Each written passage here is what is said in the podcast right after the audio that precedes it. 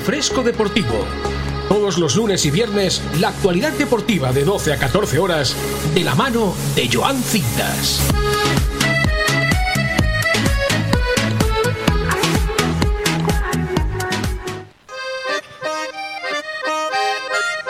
Hola, muy buenos días, muy buenas tardes y muy buenas noches, oyentes de Bomb Radio 4G. Hoy sí que lo he podido decir bien, claro que sí. Un día más estamos hoy aquí viernes, ya se acerca el fin de semana y toca desconectar, toca disfrutar para aquellos que llevamos trabajando durante toda la semana, porque te recuerdo que este miércoles también he estado informándote de todo el deporte, pero que el horario habitual será los lunes de 12 a 2 y de 9 a 11 por la noche y los viernes de 12 a 2 y de 9 a a 11 también. La noticia del día es el lío que hay en la selección femenina española, donde 15 jugadoras se han negado a ir con la selección tras la no destitución de Bilda, la que se ha montado porque, madre mía, menudo escándalo lo que está sucediendo en la selección española femenina desde hace muchísimo tiempo y ayer saltó esta noticia por la noche cuando sinceramente creo que es un tema bastante delicado, es un tema que comentaremos muy a fondo. También tenemos, tenemos un programa súper especial. Tenemos muchísimas cosas, aunque hoy no tenga nadie a mi lado, no tengo ningún colaborador. Pero tenemos los resultados de la UEFA Nations League, el virus FIFA que está afectando al Barcelona con las lesiones de Koundé y de Pay, además de que De Jong terminó con molestias. Siempre que hay parón de selecciones, pues los equipos tienen estos problemas de que muchos jugadores se acaban lesionando, acaban con muchas molestias. Y eso a la larga pasa factura y más en este año tan diferente que el Mundial es en noviembre y cuando lleguen los jugadores del Mundial de noviembre, en, cuando termine en diciembre, pues no sé cómo afectará sobre todo a los clubes grandes como Real Madrid, como Barcelona, como el Atlético de Madrid, como incluso el Sevilla o el Valencia, el Betis, que pueden estar luchando por, por la liga y creo que es un, un tema bastante, bastante complicado para, para los clubes. La previa de ese España-Suiza que se juega este sábado a las 9 menos cuarto. Pero también la noticia del día, aparte de la, del lío que hay en la selección femenina española, es la revolución que plantea la UEFA para la Supercopa de Europa. Un nuevo modelo parecido al de la Supercopa de España, con el campeón de la Champions, el campeón de la Europa League, el campeón de la Conference League y el de la MLS. A mí me parece una propuesta muy interesante, la verdad, me parece un, formato diferente, un formato que puede estar bastante interesante, bastante guay. Lo que no sé dónde se llevaría a cabo, eh, sé que sería semifinales, luego tercer y cuarto puesto y una final. Me parece un formato súper interesante para que el fútbol tiene que ir avanzando poco a poco, ya lo hemos conseguido con, con la tecnología pero que hayan estos nuevos formatos a mí, sinceramente, sí que me convence. Más temas sobre la mesa, la indignación del Fútbol Club Barcelona tras la noticia del periódico del Mundo que sacó el otro día las exigencias de Leo Messi para seguir en el conjunto culé. Lo comentaremos todo con detalle porque sí que es verdad que cuando salió esa noticia dio mucho de, lo que hablar porque es verdad que, Leo Messi salió del Fútbol Club Barcelona eh, porque el club en esos momentos no podía pagar al astro argentino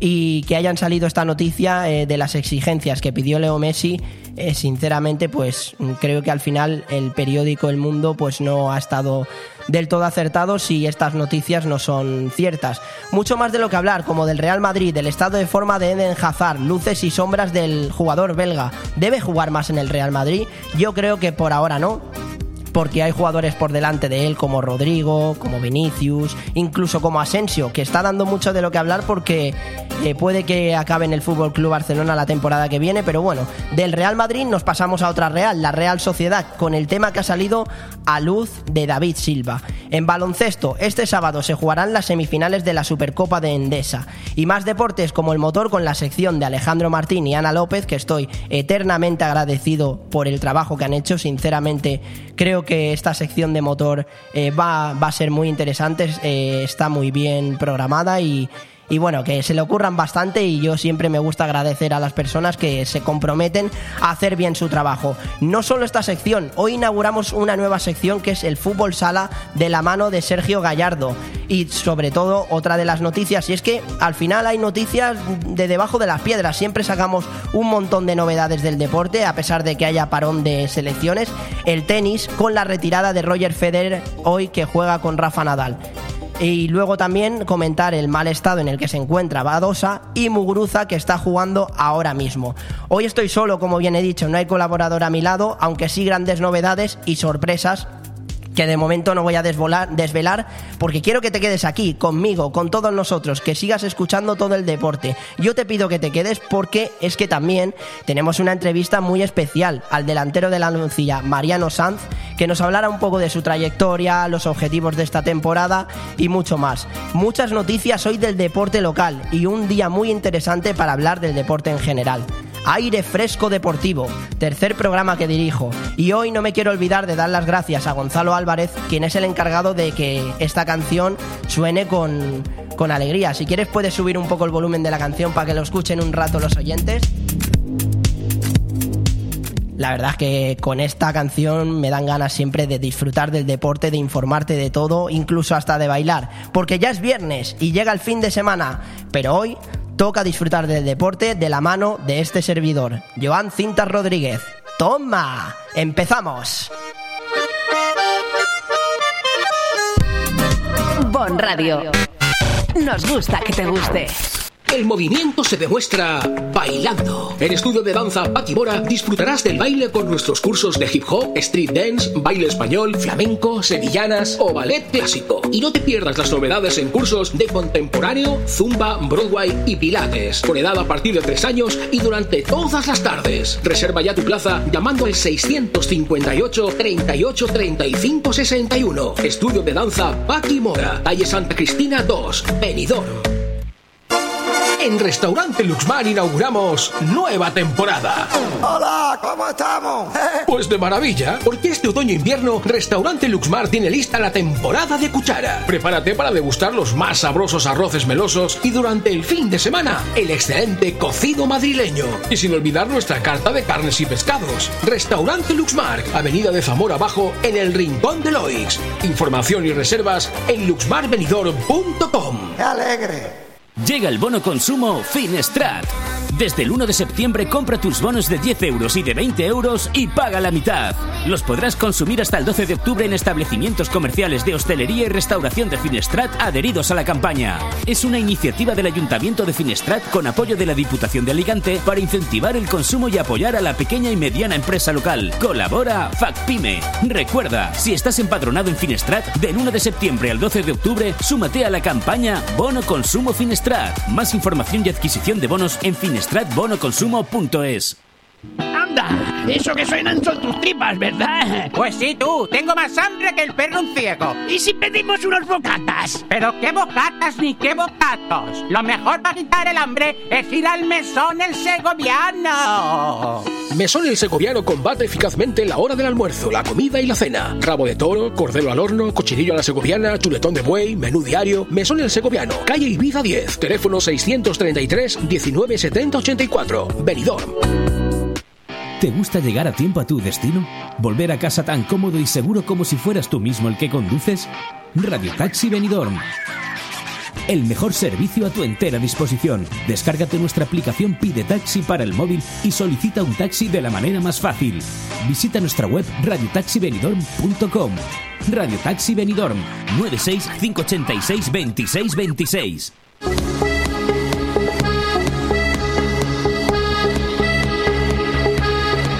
26. Aire Fresco Deportivo. Todos los lunes y viernes, la actualidad deportiva de 12 a 14 horas, de la mano de Joan Cintas.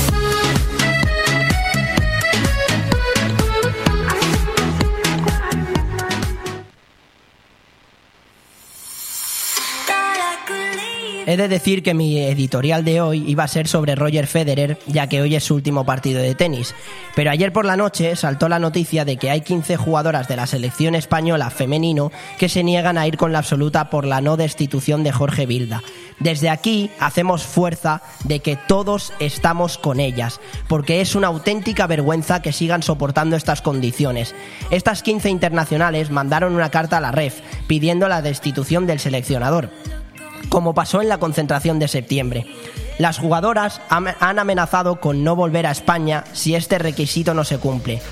Estas 15 jugadoras son Ainhoa Moraza, Patri Guijarro, Lucía García, Leila Oabi, Mapi León, Claudia Pina, Laia Alexandri, Ona Battle, Andrea Pereira, Aitana Bonmatí, Sandra Paños, Amayur Sarriegui, Lola Gallardo, Nerea Izaguirre y Mariona Caldentey. Ana Álvarez, encargada del fútbol femenino en la REF, dijo que no hay nada de lo que hablar, que no habrán cambios, que no saben cuál es el problema. De hecho, la REF les ha respondido a estas 15 jugadoras diciendo que no van a permitir que las jugadoras cuestionen la continuidad de Jorge Vilda y de su cuerpo técnico. La federación no va a admitir ningún tipo de presión por parte de ninguna jugadora a la hora de adaptar medidas de ámbito deportivo. Bueno, pues el problema es este, que pierde el fútbol femenino por culpa de unos impresentables que no saben gestionar una selección. ¿Han de seguir soportando esto las jugadoras que se niegan a seguir con un entrenador que no les representa? Yo me sumo a su huelga, por así decirlo. Bilda cuenta con el apoyo de Rubiales. ¿Cómo no? Creo que se han de tomar medidas. Todos estamos con vosotras, porque no os merecéis lo que estáis pasando, porque entendemos vuestros motivos y porque sois las que representáis a la selección española porque vosotras sois las encargadas de que el fútbol femenino siga vivo, porque sois las que forman parte de este grupo, una selección unida que jamás será vencida.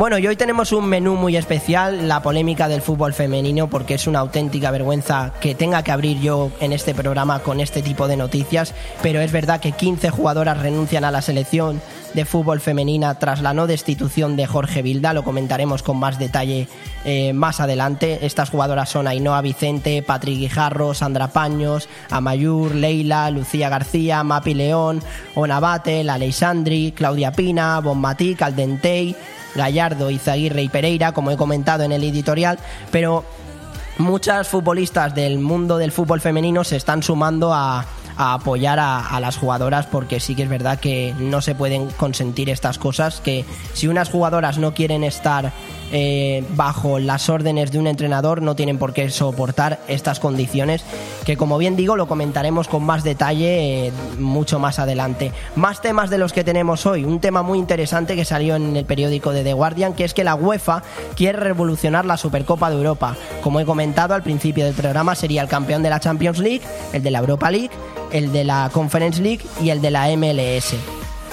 También en el tema del Barcelona, el comunicado que ha sacado el, el, Club Blaugrana, donde expresa su indignación ante la filtración interesada de unas informaciones que para ellos no son verdad.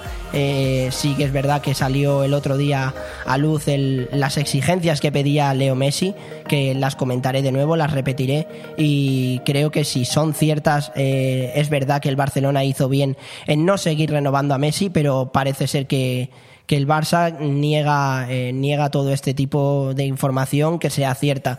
En relación al Barcelona, con Usman Dembélé, que ha concedido una entrevista a un medio francés, Roden Senflame, y que dijo así a modo de resumen que de 2017 a 2021 perdió su tiempo constantemente por el tema de las lesiones que tuvo en los isquiotibiales. Pero bueno, lo hablaremos más adelante. Sergio Busquets parece que no seguirá la próxima temporada en el Barça, lo comentamos el miércoles y que parece que su sustituto será Zubimendi. Y también os lanzo una pregunta a todos vosotros porque como bien os recuerdo podéis enviarnos mensajes al 660 639 171, repito, 660 639-171 sobre quién llega mejor en este parón de selecciones, el Barcelona o el Real Madrid.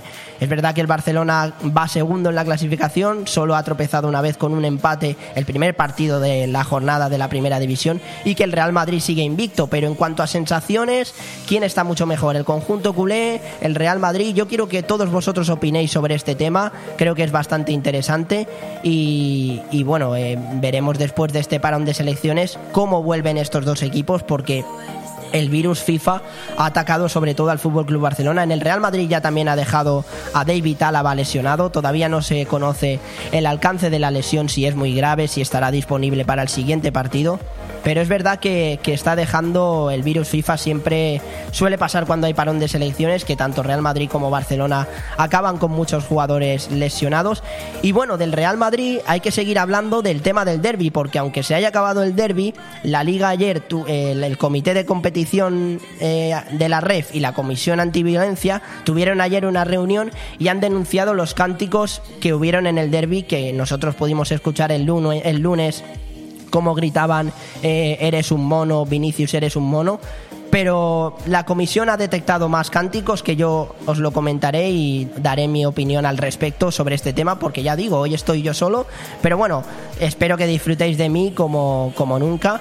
Eh, como he comentado también, Asensio no descarta que al final de temporada se vaya al Fútbol Club Barcelona. Y el tema de la Real Sociedad de David Silva, que al principio solo lo, he mencionado, pero os habréis quedado pensando, ¿qué ha pasado con David Silva? Se ve que el futbolista ha estado involucrado en una pelea junto a su hermano, según informa Tiempo de Canarias.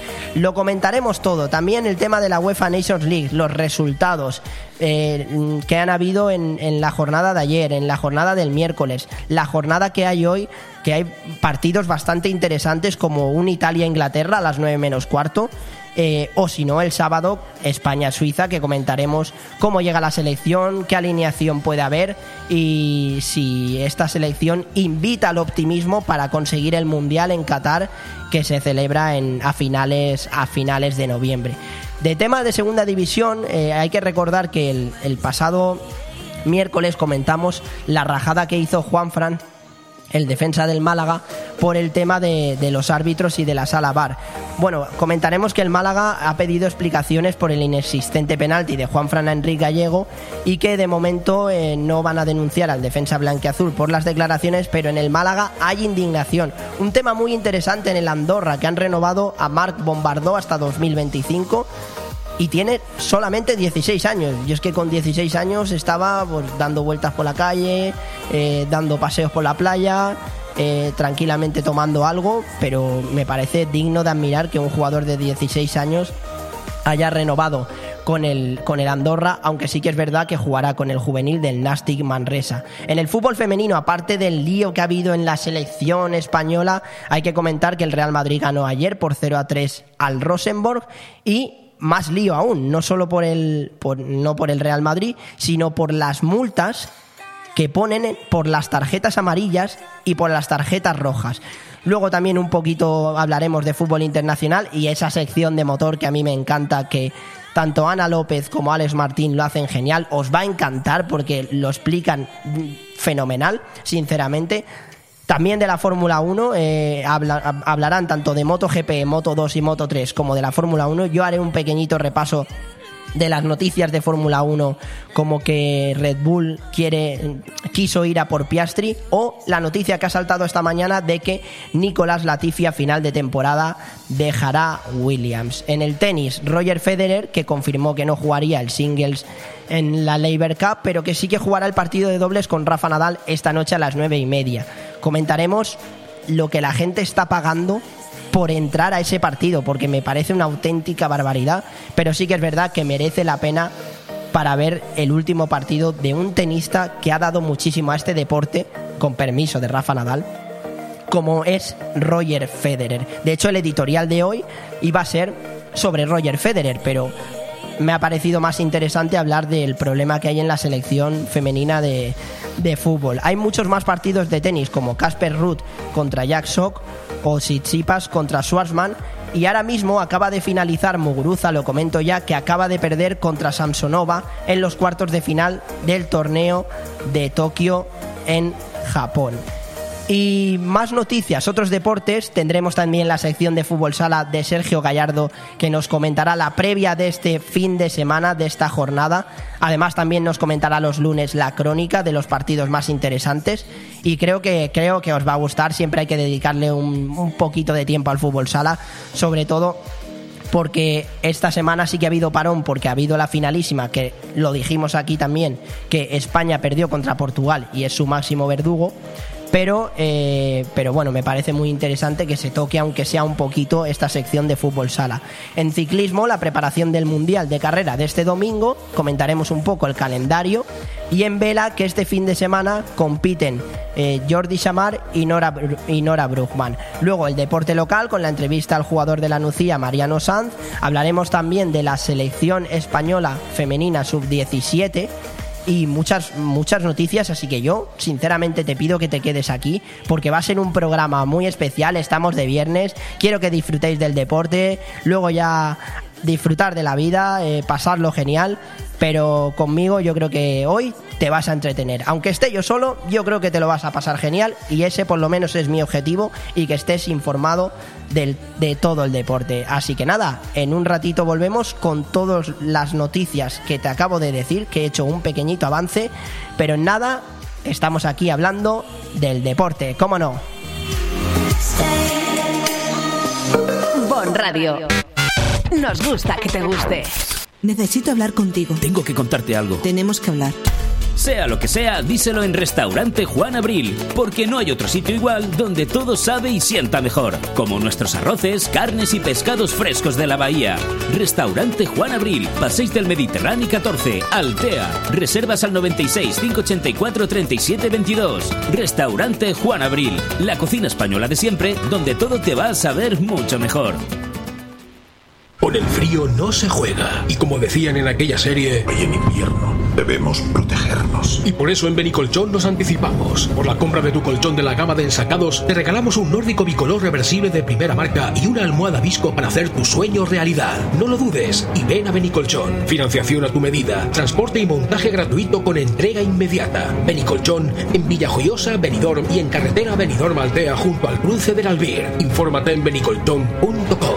Sí, esa es la Porque son momentos para compartir, comparte felicidad. Chocolates Marcos Tonda. Comparte con tus clientes, empleados, con la familia y amigos sus exquisitos chocolates tradicionales y gourmets o los nuevos lotes combinados con productos tradicionales. En Villajoyosa, partida Torres junto Rotonda del Puerto y en el centro de Benidorm, calle Alameda Blue, espacio gourmet Marcos Tonda. El prestigio de una marca garantiza la calidad. Chocolates Marcos Tonda. Momentos para compartir.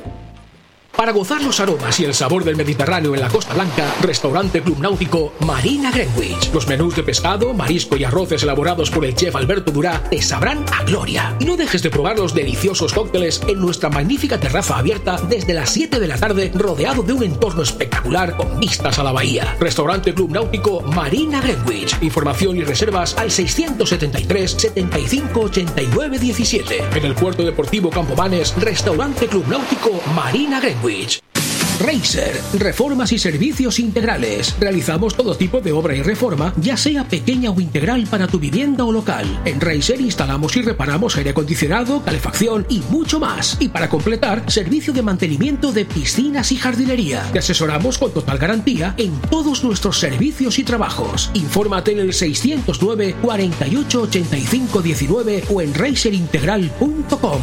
Racer, garantía de eficacia y servicio.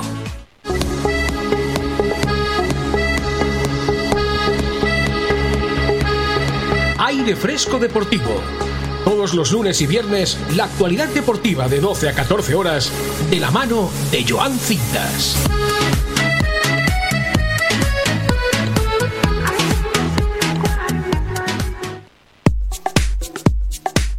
Bueno, pues estamos aquí de nuevo hablando de la polémica del fútbol femenino. La noticia saltó ayer por la noche y es que 15 jugadoras renuncian a la selección de fútbol femenino española tras la no destitución de Jorge Vilda. Las futbolistas pues han manifestado que no se encuentran en las mejores condiciones emocionales renunciando a la selección y la REF aclara que no va a permitir que las jugadoras cuestionen la continuidad del seleccionador madrileño. A mí sinceramente me parece vergonzoso que esto siga sucediendo en el mundo del deporte, no solo en el mundo del fútbol, sino en el mundo del deporte, porque creo que no se le puede obligar a nadie si no quieren estar con un entrenador que no les representa o que ha tenido incluso actitudes eh, que no que no son que son actitudes irrespetuosas pues creo que no no estoy de acuerdo con esta con esta decisión y sí que es verdad que han mandado un, un email a la ref aduciendo que no se encuentran en la mejor situación eh, tras la negativa de Rubiales de no destituir al seleccionador. Os recuerdo el nombre de las jugadoras para los que no, no habéis estado en el principio del programa. Son Ainhoa Vicente, Patrick Guijarro, Sandra Paños, Amayur, Leila, Lucía García, Mapi León, Ona Battle, Alexandri, Claudia Pina, Bombatí, Caldentey, Gallardo, Izaguirre y Pereira.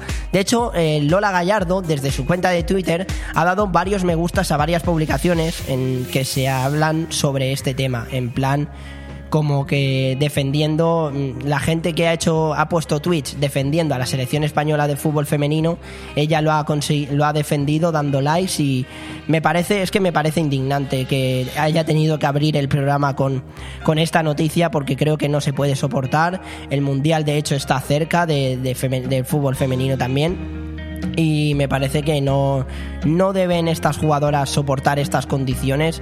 Creo que estoy, o sea, estoy por supuestísimo de acuerdo con ellas, porque ya no solo ellas, sino es que muchas más jugadoras de fútbol o personas de, de, gran importancia se han sumado a defender a las jugadoras. Por ejemplo, la mega estrella de la selección estadounidense, Megan Rapinoe, no tardó en pronunciarse en su cuenta de Instagram diciendo soy la jugadora número 16 con vosotras desde Estados Unidos.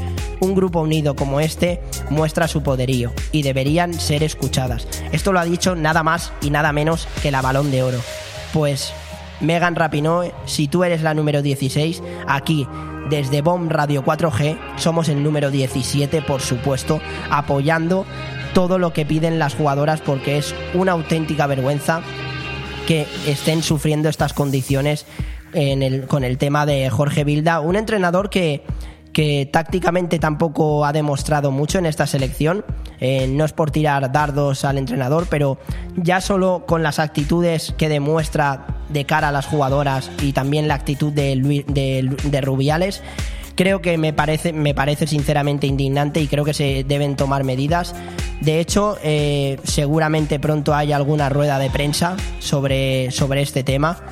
Y es que yo sinceramente creo que, es indignante que, tengamos que hablar de estos temas, ¿no? Que tengamos que hablar de estos temas. De hecho, eh, acaba de salir eh, una carta donde mm, han dicho que no se, no se ven en las condiciones y que la carta en especial, os la voy a leer, eh, de, de alguna de las jugadoras, dice lo siguiente.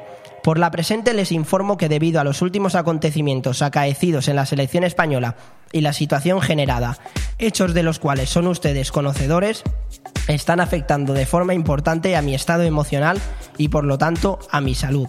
Debido a todo ello, actualmente no me veo en condiciones de ser jugadora seleccionable para nuestro equipo nacional y por este motivo solicito no ser convocada hasta que esta situación no sea revertida.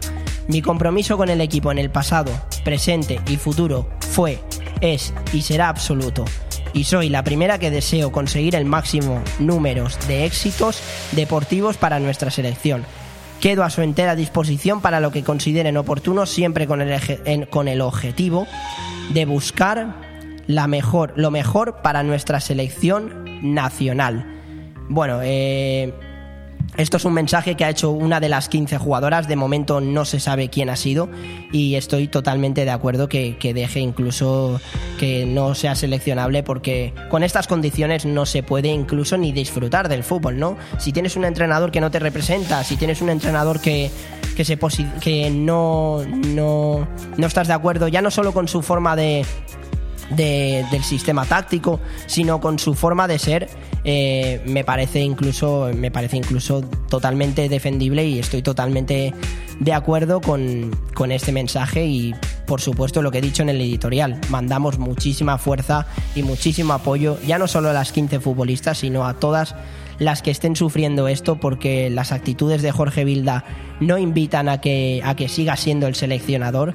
Creo que la REF está actuando de una forma inadecuada, sobre todo Ana Álvarez, que ha dicho que, no, no entienden qué es lo que está pasando y la preocupación que hay no las entienden y me parece me parece sinceramente deleznable y vergonzoso que, que, tenga que hablar de estos temas, pero bueno, me ha parecido interesante incluso eh, apropiado dar voz a las chicas en este, en este sentido. Tenemos más temas. Eh, la UEFA, que quiere revolucionar la Supercopa de Europa. ¿Será un nuevo formato tipo como Final Four? Y he dicho que el sitio no se sabía y sí que se sabe, es en Estados Unidos. Será el campeón de la Champions League, el campeón de la Europa League, que eso sigue siendo lo mismo porque siempre se enfrenta el campeón de la Champions League contra el de la Europa League. De hecho, este pasado agosto fue el Real Madrid contra el Eintracht, pero se van a sumar el campeón de la Conference League, que recordemos que este año tenemos al Villarreal en la Conference League, y el campeón de la MLS, es lo que me sorprende lo de la MLS. Bueno, el sistema a mí me gusta, tipo Final Four me gusta. Sí que es verdad que llevarlo a Estados Unidos bueno, eh, en parte sí por el campeón de la MLS, pero sí que es verdad que, bueno, eh, se pueden hacer en otros estadios, se puede incluso variar conforme van pasando los años, pero bueno, como digo, la nueva propuesta incluiría al vencedor de la tercera competición, que es la Conference League, que se ha estrenado, de hecho, el año pasado se estrenó, donde ganó la, la Roma y, un cuarto equipo que sería el campeón de la MLS. Y el formato sería, en vez de disputarse eh, una final entre dos equipos, sería entre cuatro equipos, cuatro partidos. Dos semifinales, sin ida y sin vuelta, solo ida. Una final de consolación, que es la de tercer y cuarto puesto. Y una final absoluta para luchar por el trofeo. Y bueno, más temas. En el tema del Barcelona, tenemos el comunicado que ha hecho el club sobre los Barça Leaks, de lo de las informaciones que han salido del mundo. Expresan su indignación ante la filtración interesada de unas informaciones parte de un procedimiento judicial y los servicios jurídicos están estudiando las medidas oportunas.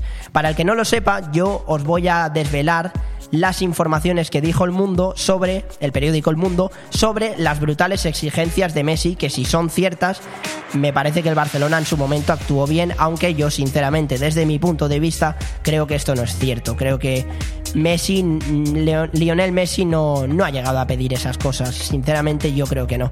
Pero os lo digo, esto citado por el periódico El Mundo. Bonus de 10 millones por firmar recuperar los recortes de la pandemia con, un, con intereses del 3%. Irse cuando quiera, cuando quisiera en ese momento, con una cláusula simbólica de 10.000 euros. un palco privado en el Camp Nou para su familia y la de Luis Suárez. Vuelo en avión privado para toda la familia en Navidad. y en caso de subida de impuestos, el club se haría cargo.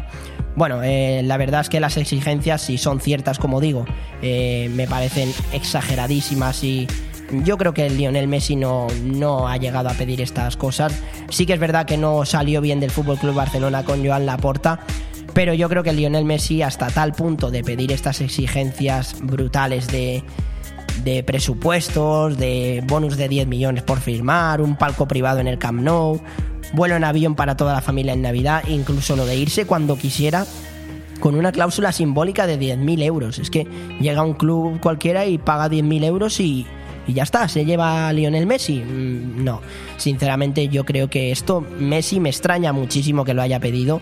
Más adelante a lo mejor se, se, conocerá la noticia más a fondo si es cierto, pero yo en este caso creo que el Barcelona tiene razón, que son noticias falsas o por lo menos no todas son verdad. A lo mejor hay alguna que sí, pero no creo que todas sean verdad, por lo menos la de la del vuelo en avión privado para toda la familia en Navidad sí que puede sí que puede ser cierto, sinceramente, yo creo que sí.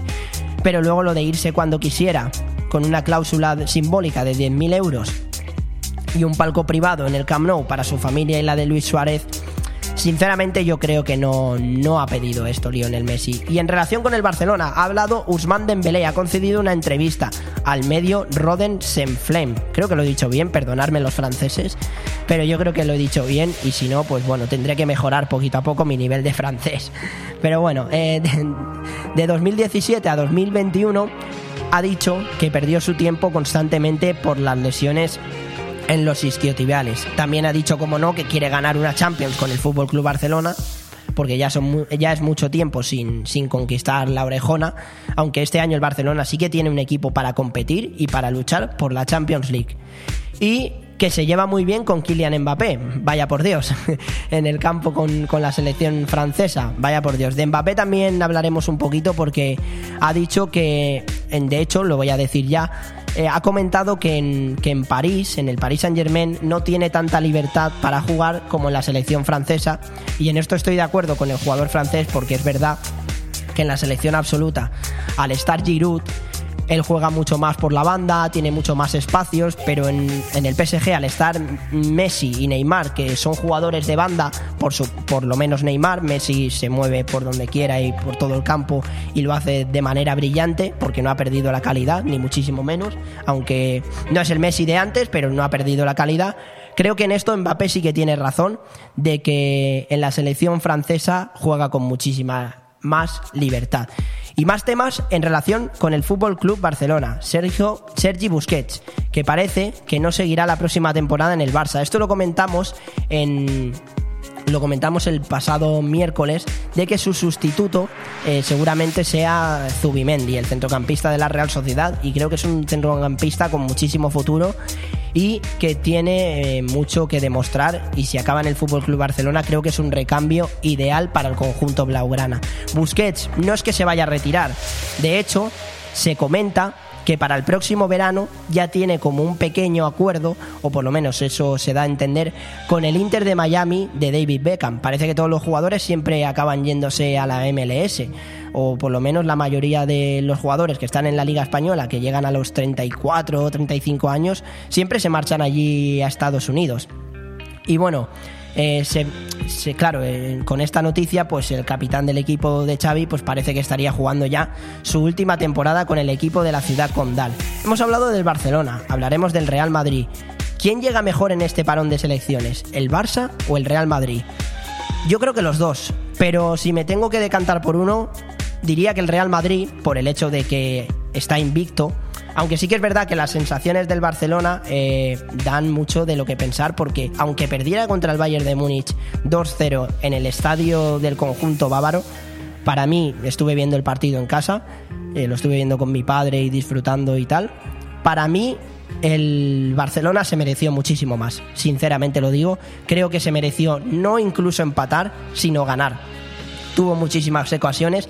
Parece que Lewandowski en esa noche no tenía ganas de marcar, falló muchas. Eh, Pedri también falló una ocasión clarísima eh, así a modo de recordatorio de ese partido, pero el Barcelona creo que este año va a dar mucha guerra, va a dar muchísima guerra, tiene muy buen equipo, veremos a ver ahora si la lesión de Jules Koundé no afecta demasiado, lo hablaremos ahora, pero bueno, pasamos al Real Madrid. Y no nos olvidamos del derby, el partido del Atlético de Madrid y del Real Madrid donde hubieron muchísimos cánticos en contra de Vinicius, el jugador brasileño del Real Madrid. Y bueno, la liga eh, ha, ha remitido, como cada semana, un escrito de denuncia al Comité de Competición de la REF y la Comisión Antiviolencia. Yo quiero recordaros lo que cantó la afición del Atlético de Madrid fuera del Civitas Metropolitano en contra de Vinicius Jr. Y ahora comentaremos los cánticos, porque han habido más cánticos que la Comisión de Antiviolencia ha denunciado. Quiero que lo escuchéis.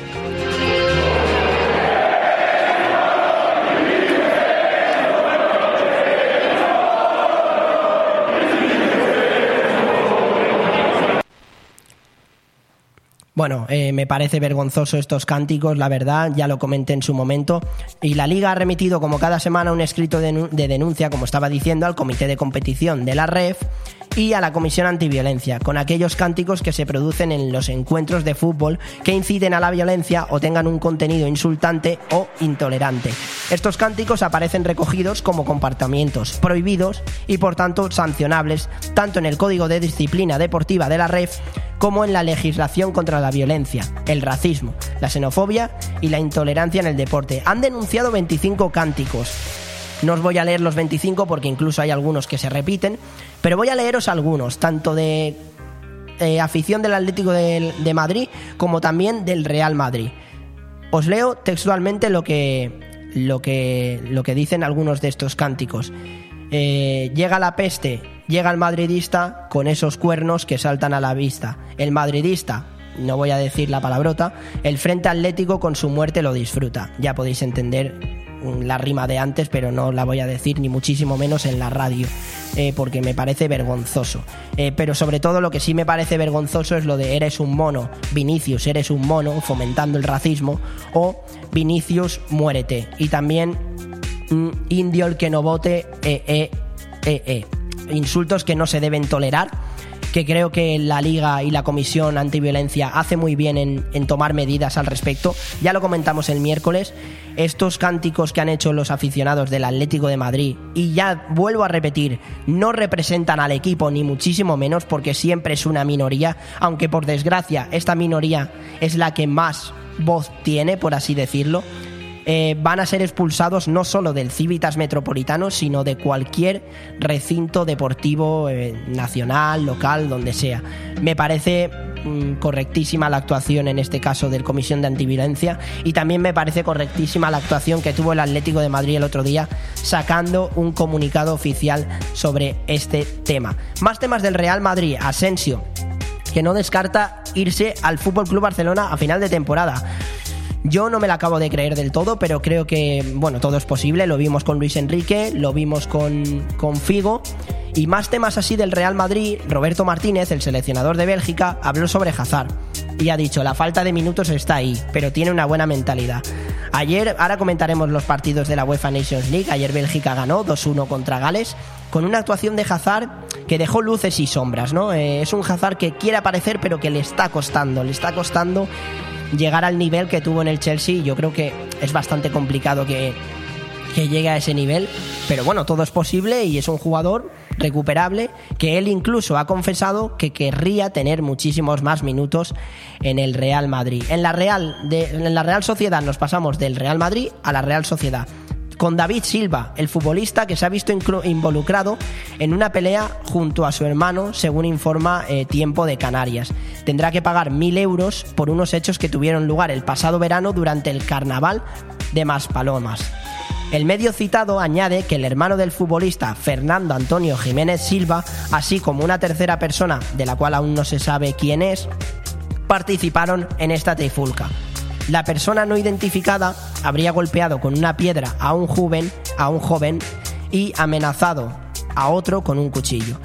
El medio citado añade que el hermano del futbolista Fernando Antonio Jiménez Silva, así como esta tercera persona, eh, pues participaron en la trifulca y que David Silva también se, vio involucrado en esta pelea y eh, de momento no se sabe nada con certeza, pero no sé si la Real Sociedad eh, tomará, tomará medidas al respecto, si esta noticia es cierta. Mm, todo eso lo iremos viendo conforme pase, conforme pase el tiempo. Y nos vamos con la UEFA Nations League. Como he dicho, el Barcelona es el gran perjudicado de este virus FIFA por las lesiones de Koundé, eh, de Depay y de Frenkie de Jong que acabó tocado pero bueno, veremos si tienen una pronta recuperación y si no es nada, no es nada grave. El miércoles jugó Escocia contra Ucrania, ganó 3-0 con un doblete de Lyndon Dykes. Mi pronunciación es buena del inglés, ¿eh? o por lo menos very good. y ayer, jueves, también se disputaron varios partidos. ¿eh? Kazajistán ganó 2-1 a Bielorrusia, que se jugó a las 4 de la tarde. Letonia contra Moldavia. Eh, Croacia ganó 2-1 a Dinamarca. Francia 2-0 a Austria, con, una brillante actuación de, Mbappé. Eh, luego Polonia perdió contra Países Bajos 0-2. Lituania 1, Islas Feroe 1. Turquía 3, Luxemburgo 3. Eslovaquia 1, Azerbaiyán 2. Y Liechtenstein 0, Andorra 2. En el partido de, de Letonia-Moldavia, que no he dicho el resultado, quedaron 1 a 2 para Moldavia. Y los partidos de hoy, los partidos de hoy hay sobre todo lo he comentado al principio del programa, un partido muy interesante como es el Italia-Inglaterra a las 9 menos cuarto. Pero hacemos un repasito corto de la jornada de hoy de la UEFA Nations League. Georgia-Macedonia del Norte a las 6, Estonia-Malta a las 6 y a las 9 menos cuarto Alemania-Hungría, Italia-Inglaterra, Bulgaria-Gibraltar, Bosnia-Montenegro y Finlandia-Rumanía.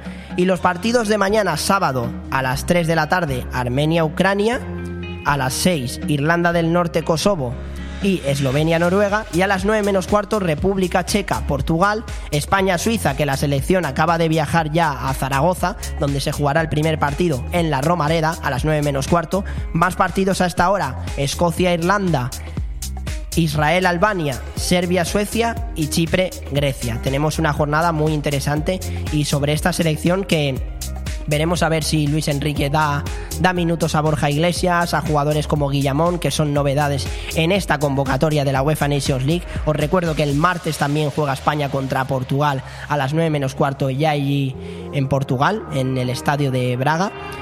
Y bueno, un repaso así general, lo estuvimos comentando el miércoles, que Yago Aspas eh, no iba a estar convocado y, es el tema del día, porque de cara al Mundial creo que es un futbolista que podría ser interesante, pero que Luis Enrique no cuenta con él y ya nos comentó el miércoles Benito Sánchez los motivos de los porque que le mando un, un fortísimo abrazo, que sé que está por ahí por Asturias ahora mismo disfrutando.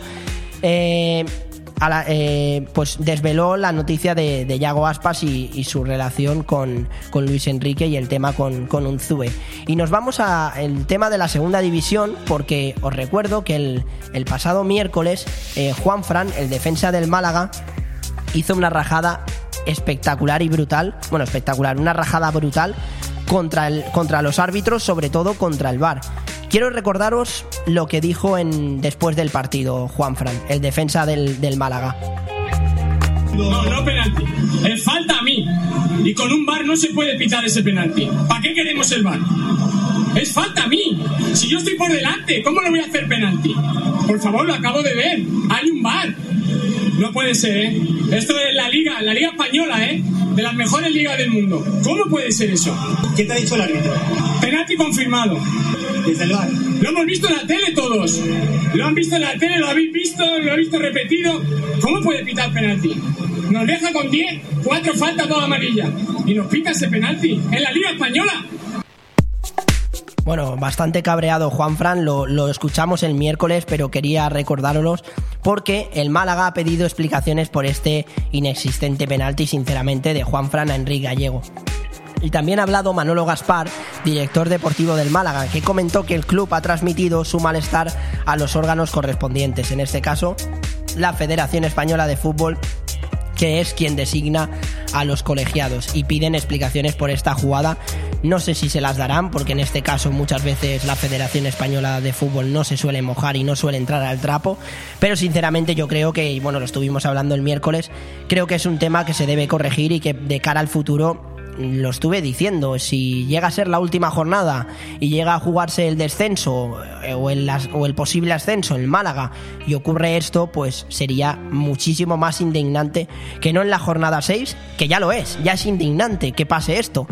Pero creo que los árbitros deben, deben espabilar, siempre siempre me gusta, nunca me gusta criticar al arbitraje español, pero creo que deben mejorar en, en, algunos aspectos porque la tecnología funciona, lo hemos podido ver, la tecnología funciona y a la hora de detectar fueras de juegos eh, es eficiente, pero creo que los que, lo, los que manejan esta, esta máquina en la sala de BOR, en el bar, creo que, creo que deben mejorar muchísimo. Y más temas en relación con la segunda división, me ha parecido interesante destacar que el Andorra renueva a su defensa Marc Bombardó hasta 2025. El defensa de 16 años es el futbolista más joven de la plantilla y estará en dinámica del primer equipo, aunque jugará con el juvenil del Nastic Manresa. Más noticias en el fútbol femenino. El Real Madrid ayer ganó 0-3 en la ida de la fase final de la Champions contra el Rosenborg y la verdad que deja el partido muchísimo muy encarrilado para la vuelta que se jugará el 28 de septiembre a las 8 en el Alfredo Di Stéfano. Marcó un doblete Caroline Bayer. Eh, yo quiero que escuchéis la narración de, del gol porque fue un auténtico golazo el, el que marcó Caroline Bayer o Weir eh, para dar la victoria al Real Madrid muy importante para, para encarrilar la, la, fase final de la Champions League. Así fue la narración. Puede meter la directa, el balón por dentro, llega Caroline Weir, que le pega, que le pega, que le pega.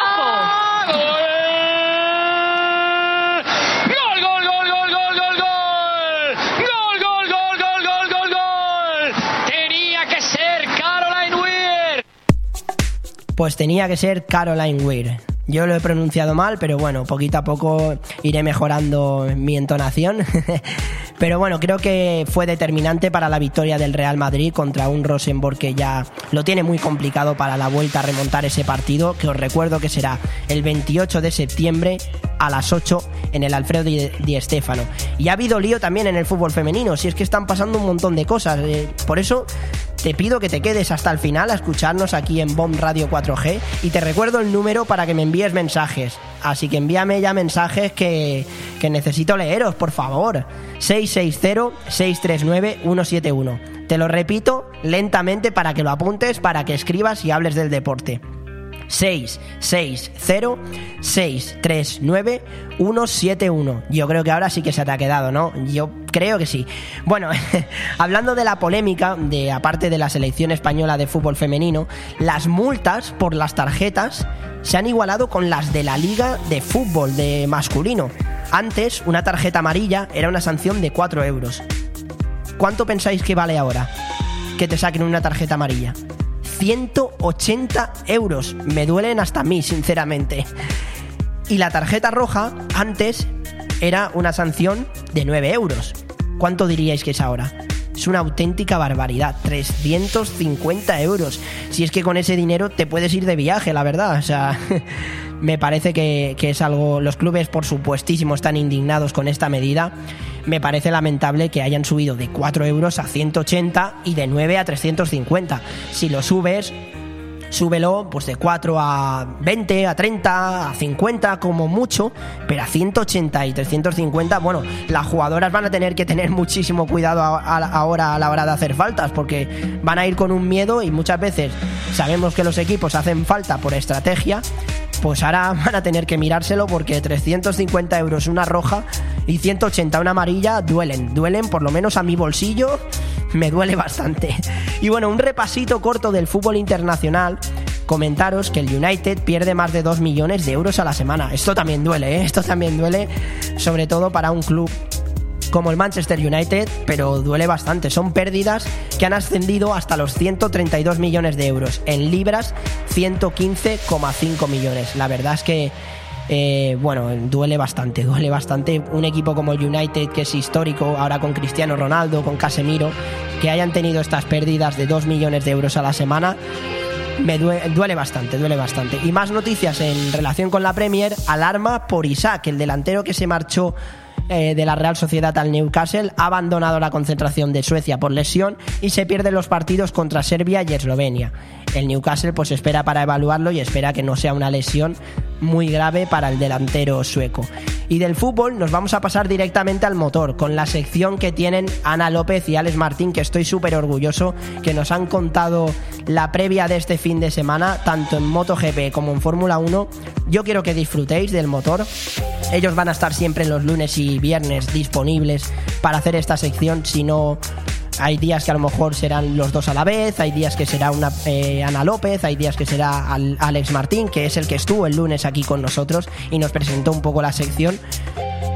Quiero que disfrutéis de esta sección, que viváis el motor, porque a mí es un deporte que me encanta, sobre todo, yo soy más de Fórmula 1, lo tengo que reconocer. La MotoGP me gusta, pero soy más de Fórmula 1, pero ellos lo explican fenomenal. Así que nada, os dejamos con esta sección y seguimos.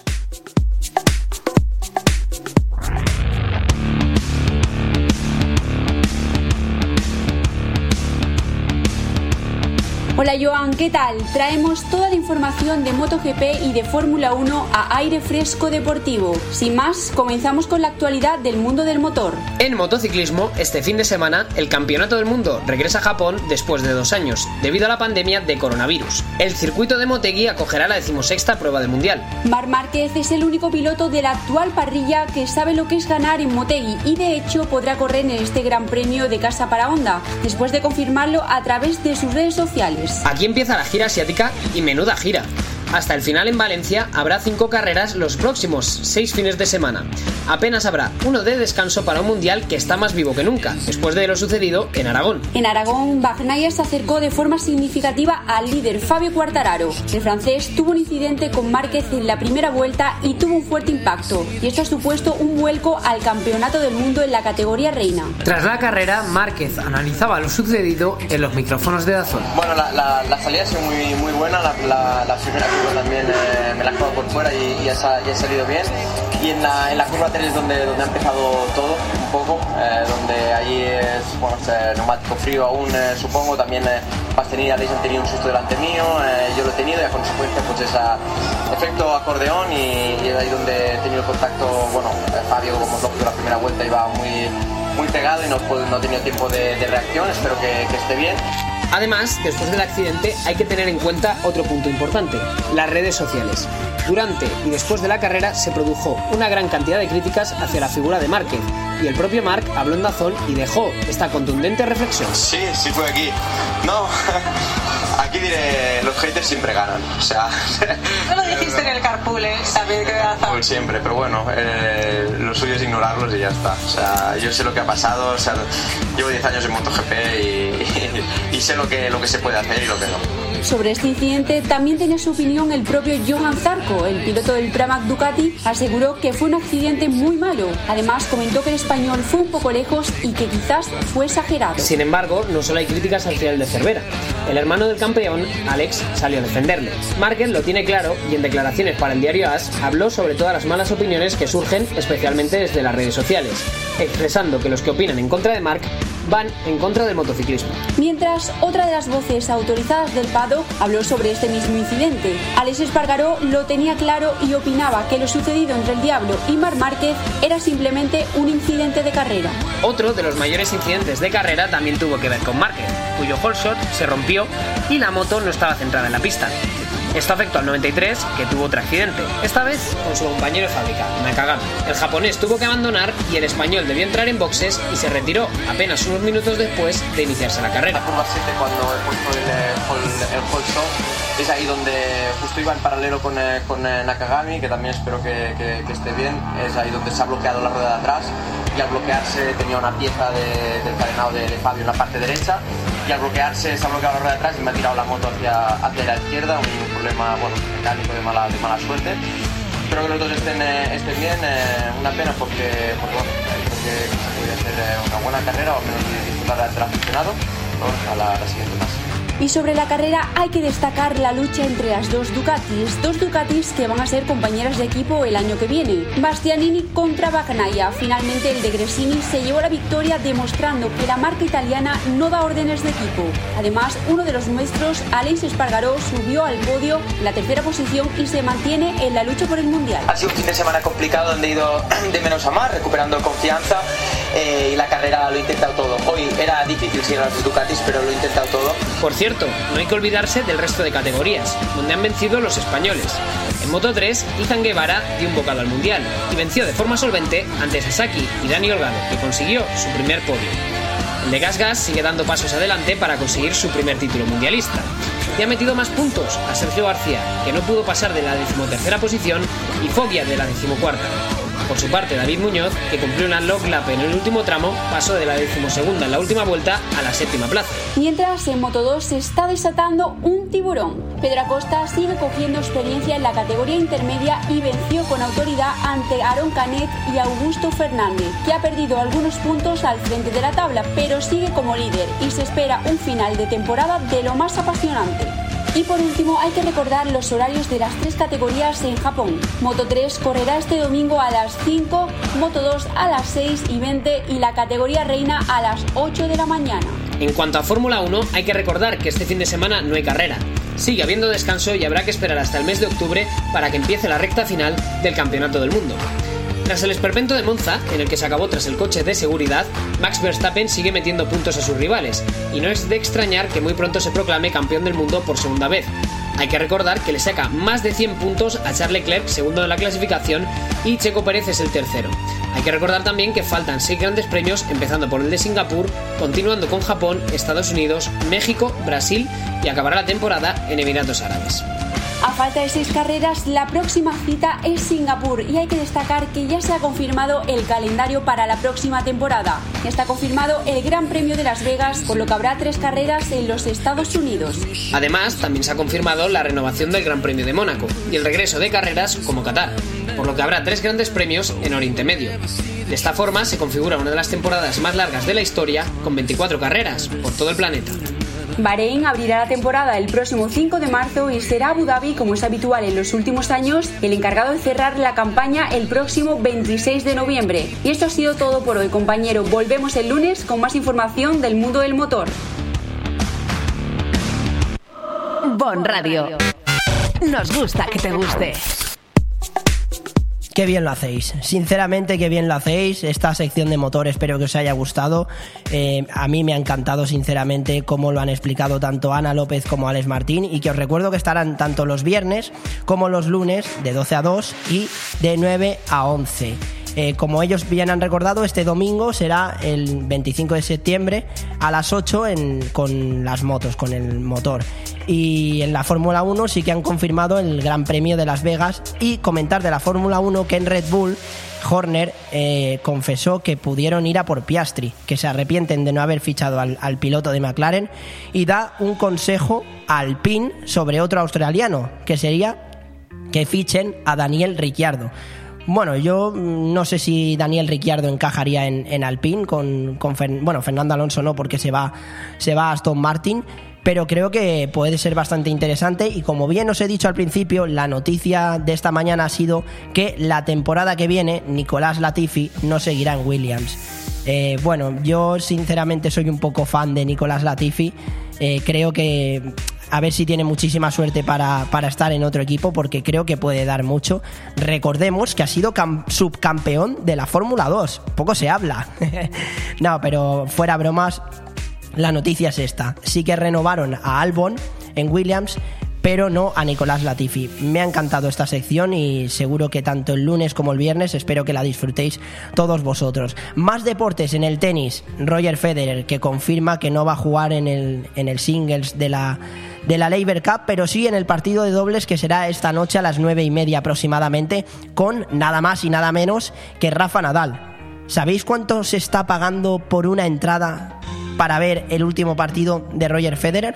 Bueno, pues su precio actual son los 10.000 euros, pero llegaron a ponerse a la venta por nada más y nada menos que 50.000 euros. Está pagando la gente en la reventa 50.000 euros para ver el último partido de Roger Federer. A mí hoy me están doliendo los bolsillos, con lo de antes de las tarjetas amarillas y de las rojas con lo del United que ha perdido 2 millones de, de euros a, la semana. Y ahora esto, vamos, a mí me duele. A Alessandro seguro que también porque duelen, duelen la verdad. Pero yo 50.000 euros no los pago aunque sea Roger Federer, con todo el cariño del mundo a Roger Federer, que creo que es un deportista que nos va a dar mucha pena cuando cuando se vaya. Bueno, ya ha confirmado su retirada, pero creo que hoy va a ser un bonito día para el bonito día y emocionante y emotivo para el día de para el mundo del tenis. Más partidos, Casper Ruth en esto de la en esta competición de la Labor Cup, Casper Ruth, Ruth contra Jack Sock, Tsitsipas contra Schwarzman, Murray contra Alex de Minor y en los dobles es Roger Federer y Rafa Nadal contra Jack Sock y Tifo. Tifo que fue el que eliminó a Rafa Nadal en el, en el US Open. Y ha habido un tuit muy destacado de Paula Badosa que no está atravesando un gran momento y a mí me ha chocado y me parece interesante comentarlo. Ha dicho, no gano ni al parchís. La verdad es que perdió el otro día de forma estrepitosa. Desde aquí le mandamos muchísima fuerza y que seguro que seguro que va, va a conseguir estar en lo más alto tarde o temprano. Y Muguruza lo hemos comentado antes que ha caído en los cuartos de final contra la rusa Lyudmila Samsonova. Y nos vamos con más deportes, con una nueva sección, la de fútbol sala. La inaugura Sergio Gallardo. Hoy nos comenta la previa de estos partidos del fin de semana de la primera división porque os recuerdo que ha habido parón por esa por esa fin- la competición de la finalísima. Estará tanto los lunes también como los viernes hablándonos de la previa de los partidos de fútbol sala como de la crónica. Así que Sergio Gallardo cuéntame un poco cómo va este fin de semana en el fútbol sala Tras el parón por la finalísima, llega la segunda jornada de la mejor liga del mundo. El Inter Movistar tendrá un difícil duelo en la pista de Palma Futsal, equipo que jugará la UEFA Champions League en esta presente temporada. Por su parte, el Fútbol Club Barcelona se enfrentará a un Córdoba muy reforzado y el Pozo recibirá al actual campeón de Copa del Rey y recién ascendido a Primera División, B-Soccer Uma Antequera. Muchísimas gracias, Sergio. Estaremos pendientes de esos partidos de fútbol sala y el lunes nos contarás la crónica de, los partidos más interesantes porque creo que hay que dar, dar voz a estos deportes como el fútbol sala. Nos ha llegado un mensaje en lo de la voz del aficionado. Soy Jesús Gómez. ¿Por qué estás tan seguro que llevan razón las chicas de la selección? ¿No será un capricho de ellas para querer cambiar al entrenador? Yo sinceramente creo que no es un capricho porque Jorge Vilda ha demostrado que tiene actitudes un poco deleznables con ellas eh, y además creo que no es el entrenador apropiado para la selección. Creo que en este caso las chicas tienen razón, que no es ningún capricho, que no están viviendo una situación cómoda. Hemos visto que ha habido muchos problemas en el fútbol femenino en, en cuanto a temas económicos. eh, ya no solo en la selección, sino en la primera en la primera división femenina que nos estuvo contando Alex el lunes que se llegó a disputar por fin, pero que hubieron muchísimos problemas con las árbitras. Creo que ya no es el tema, no es un tema económico, es un tema emocional, en este caso, que se han comentado cosas de Jorge Vilda de que incluso en las concentraciones de las jugadoras ha llegado a ir a, a tocar puerta por puerta las habitaciones cuando estaban en su tiempo libre. Y si esto es verdad, que no lo confirmo, tampoco lo desmiento, creo que Jorge Vilda debería por lo menos dar explicaciones o incluso desde mi punto de vista y cualquier opinión es respetable dimitir de la selección española de fútbol femenino y que se tomen medidas cuanto antes. Más deportes, no ah, después de este mensaje leído, más deportes en el ciclismo, la preparación del Mundial de carrera de este domingo. El mejor español del ranking, Pello Bilbao, no está en ese supuesto, sino que pasa factura al técnico por exclusiones anteriores, Juan Ayuso, que primero dijo que sí que iba a estar, pero luego dijo que no por, por muchísimo cansancio. España acude con un equipo de circunstancias, de muchas circunstancias, liderado por Marc Soler y García Cortina, que yo creo que les apoyamos y seguro que lo harán genial. Este viernes 23 de septiembre tenemos la ruta junior masculino, masculina de 12 y cuarto a 3 y media de, de la mañana, de hora española. La ruta sub-23 masculina de 5 de la mañana a 9 y 10 de la mañana. Y el sábado 24 de septiembre, ruta junior femenina de 12 a 2 menos 10 de la mañana. Y ruta élite femenina de 4 y 25 a 9 de la mañana, hora española. Y el domingo 25 de septiembre, la ruta élite masculina de 2 y cuarto de la mañana a 9 menos 10, hora española. Y por último, antes de pasar al deporte local, eh, en vela, este fin de semana compiten en Cádiz con el F50 Victoria, eh, Jordi Chamar y Nora Brugman, plata en el europeo de 470. Florian Trittel y Botín, plata en el mundial de 49. Y Paula Barceló, que fue bronce en el 49 FX. Nos vamos un momentito a, hacemos una pequeñita pausa y nos vamos con el deporte local y con esa entrevista especial que tenemos con el jugador de la Nucía, Mariano Sanz, que seguro que nos tiene mucho que contar. Enseguida volvemos. No te vayas, eh, que si no me enfado. No te vayas. Bon Radio. Nos gusta que te guste. Disfruta de la nueva temporada en Bahamas Disco Garden. Abrimos todos los días de 8 a 8 con nuestras ofertas de 2x1 hasta las 10 de la noche. No te olvides del chupito de cortesía que ofrecemos como bienvenida, con la mejor música de nuestros DJs Roland Fernández, DJ Duco y DJ Munir. Ah, y este año tenemos algo muy especial para todos vosotros. Y vosotras, todos y todas. La nueva zona VIP con ofertas en botellas, gogos y más sorpresas que tendrás que venir a descubrir. Y recuerda que a partir de las 4 el mejor reggaetón para que nos acompañes todas las noches de este verano. Recuerda, Bahamas Disco Garden Benidorm. Benidorm. El ballet El Lago de los Cisnes en la Auditori de la Nucía. El sábado 24 de septiembre a las 8 de la tarde, Ballet El Lago de los Cisnes en la Auditori de la Nucía. Actuación a cargo del prestigioso Ballet Estatal de Georgia con la música en directo de la Orquesta Sinfónica de San Vicente. El sábado 24 de septiembre tienes una cita con el mejor ballet clásico en la Auditori de la Nucía. Auditori de la Nucía, 15 anys fent cultura. Con esa era sobre la una. Quería picar algo, yo quería comer. Nos pusimos en la barra mano a mano los dos. Ando rezándole a Dios para repetirlo otra vez. Yo con esto ya he comido. Me voy. ¿Cómo dice? Espérate, que he pedido chuletones. Que yo entiendo con un pincho tú ya hayas comido. Pero yo necesito mío. Ven sin prisas a la Cava Aragonesa, una institución en el corazón de Benidorm. Es el vino señorío de Benidorm. Y lo pedimos. Es el vino señorío de Benidorm. No lo llevamos. Es el vino señorío de Benidorm. Lo compartimos. Es el vino señorío de Benidorm. Lo disfrutamos. Es el vino señorío de Benidorm. Pa'l verano, pa'l verano, pa'l verano, pa'l verano. Señorío de Benidorm. Pide el vino de Benidorm. Cariño, ¿te imaginas un lugar para desayunar, comer o cenar en un precioso restaurante italiano y junto al mar? Claro, y elegir un fantástico cóctel al atardecer. Mamá, papá, y comernos un helado riquísimo. Mmm, ¡Qué rico! Para aquellos que lo quieren todo, Pinocchio, un lugar fantástico para disfrutar de buenísima comida italiana, una variedad infinita de cócteles de ensueño y helados artesanos. Pinocchio es más que un restaurante y lo puedes disfrutar entre amigos o en familia. En Playa de Levante, junto al Heartbreak. Pinocchio, el vero gusto italiano.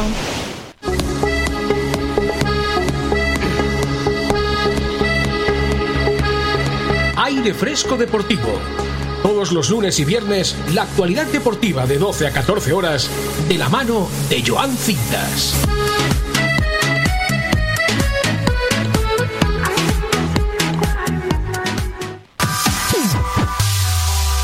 Bueno, y hoy tenemos una entrevista muy especial con Mariano Sanz Novillo, delantero de la Nucía, que ha estado en varios equipos como el Benidorm, Osasuna Promesas, Racing de Santander, Hércules, Alcoyano y ahora en la Nucía. Hola, muy buenas, Mariano.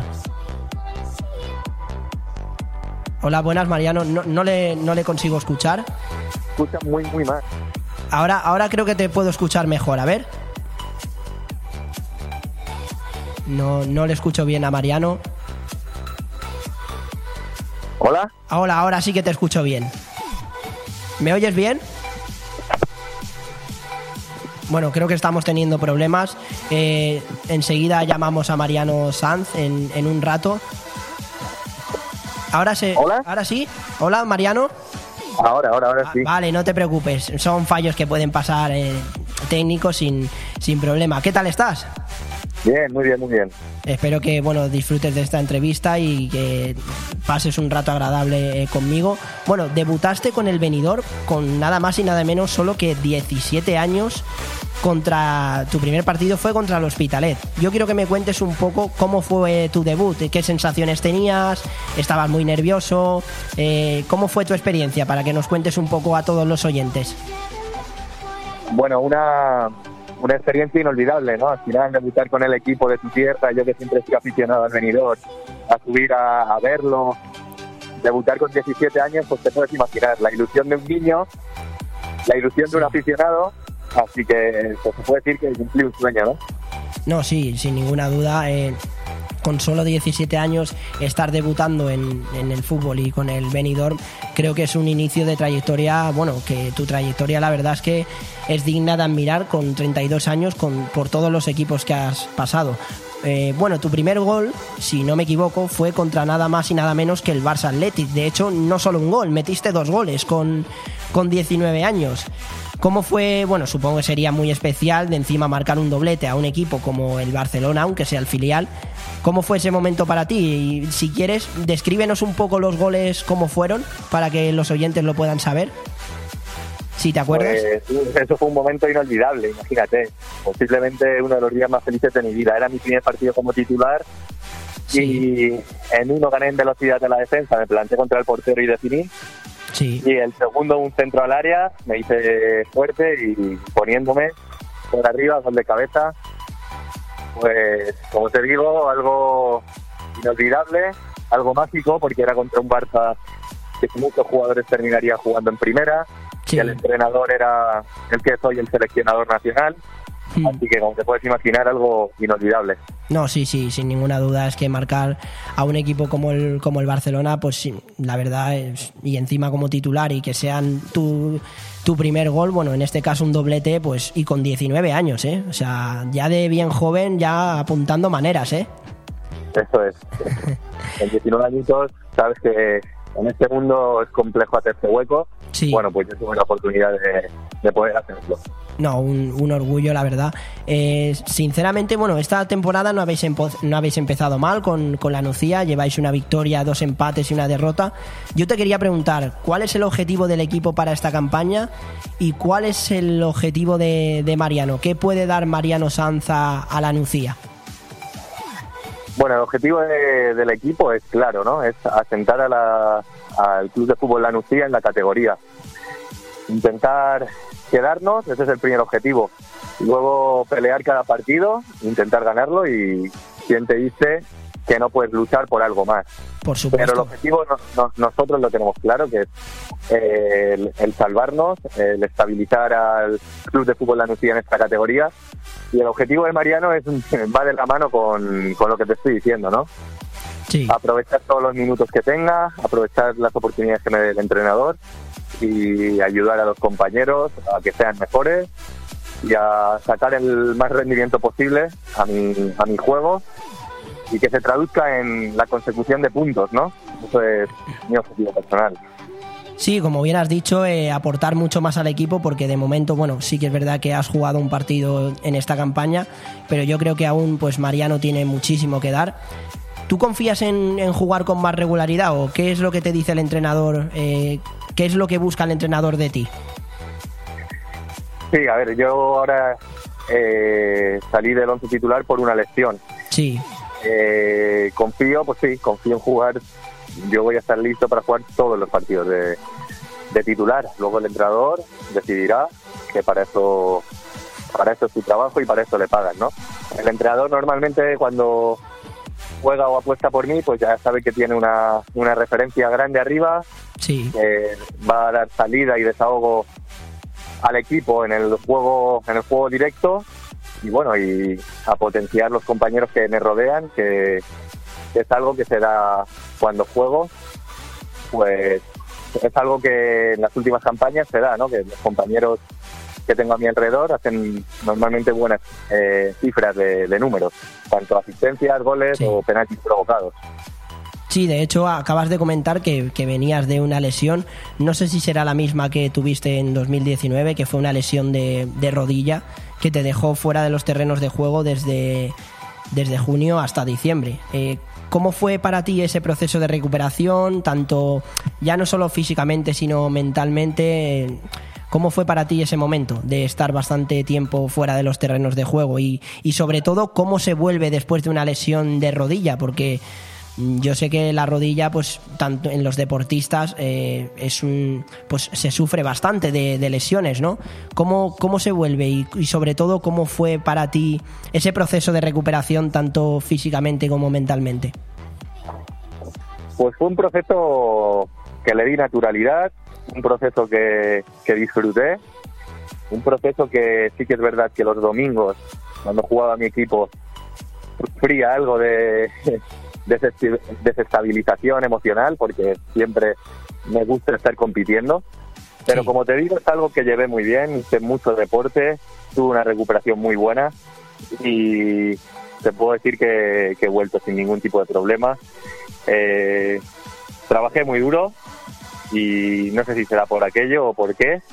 He vuelto sin ningún problema, sin ninguna molestia y así que bien, muy bien, muy una experiencia que en principio puede ser negativa, pero si lo miras con perspectiva puede ser muy enriquecedora.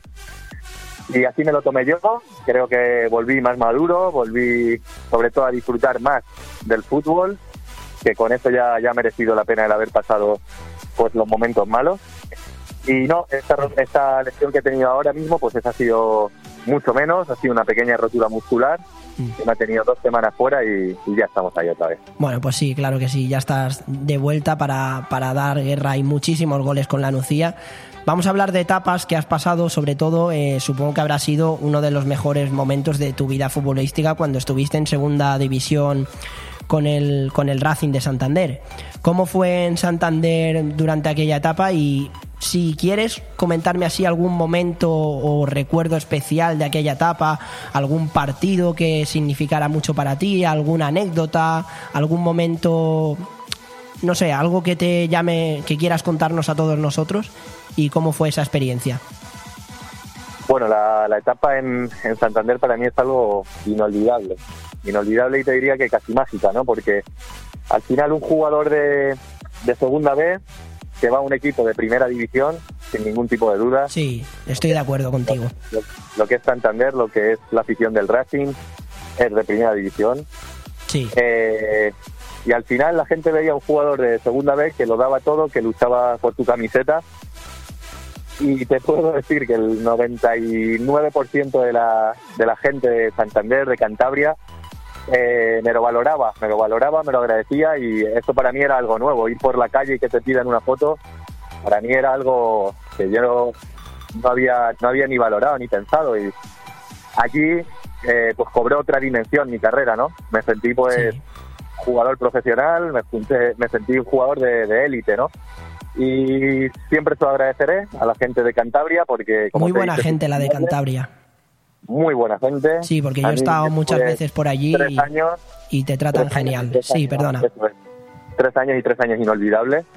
Sí. Y luego como anécdota o día inolvidable, pues fue, te diría el día que en Copa del Rey nos clasificamos para cuartos de final, Sí, lo sé. ganando la Almería con un gol mío.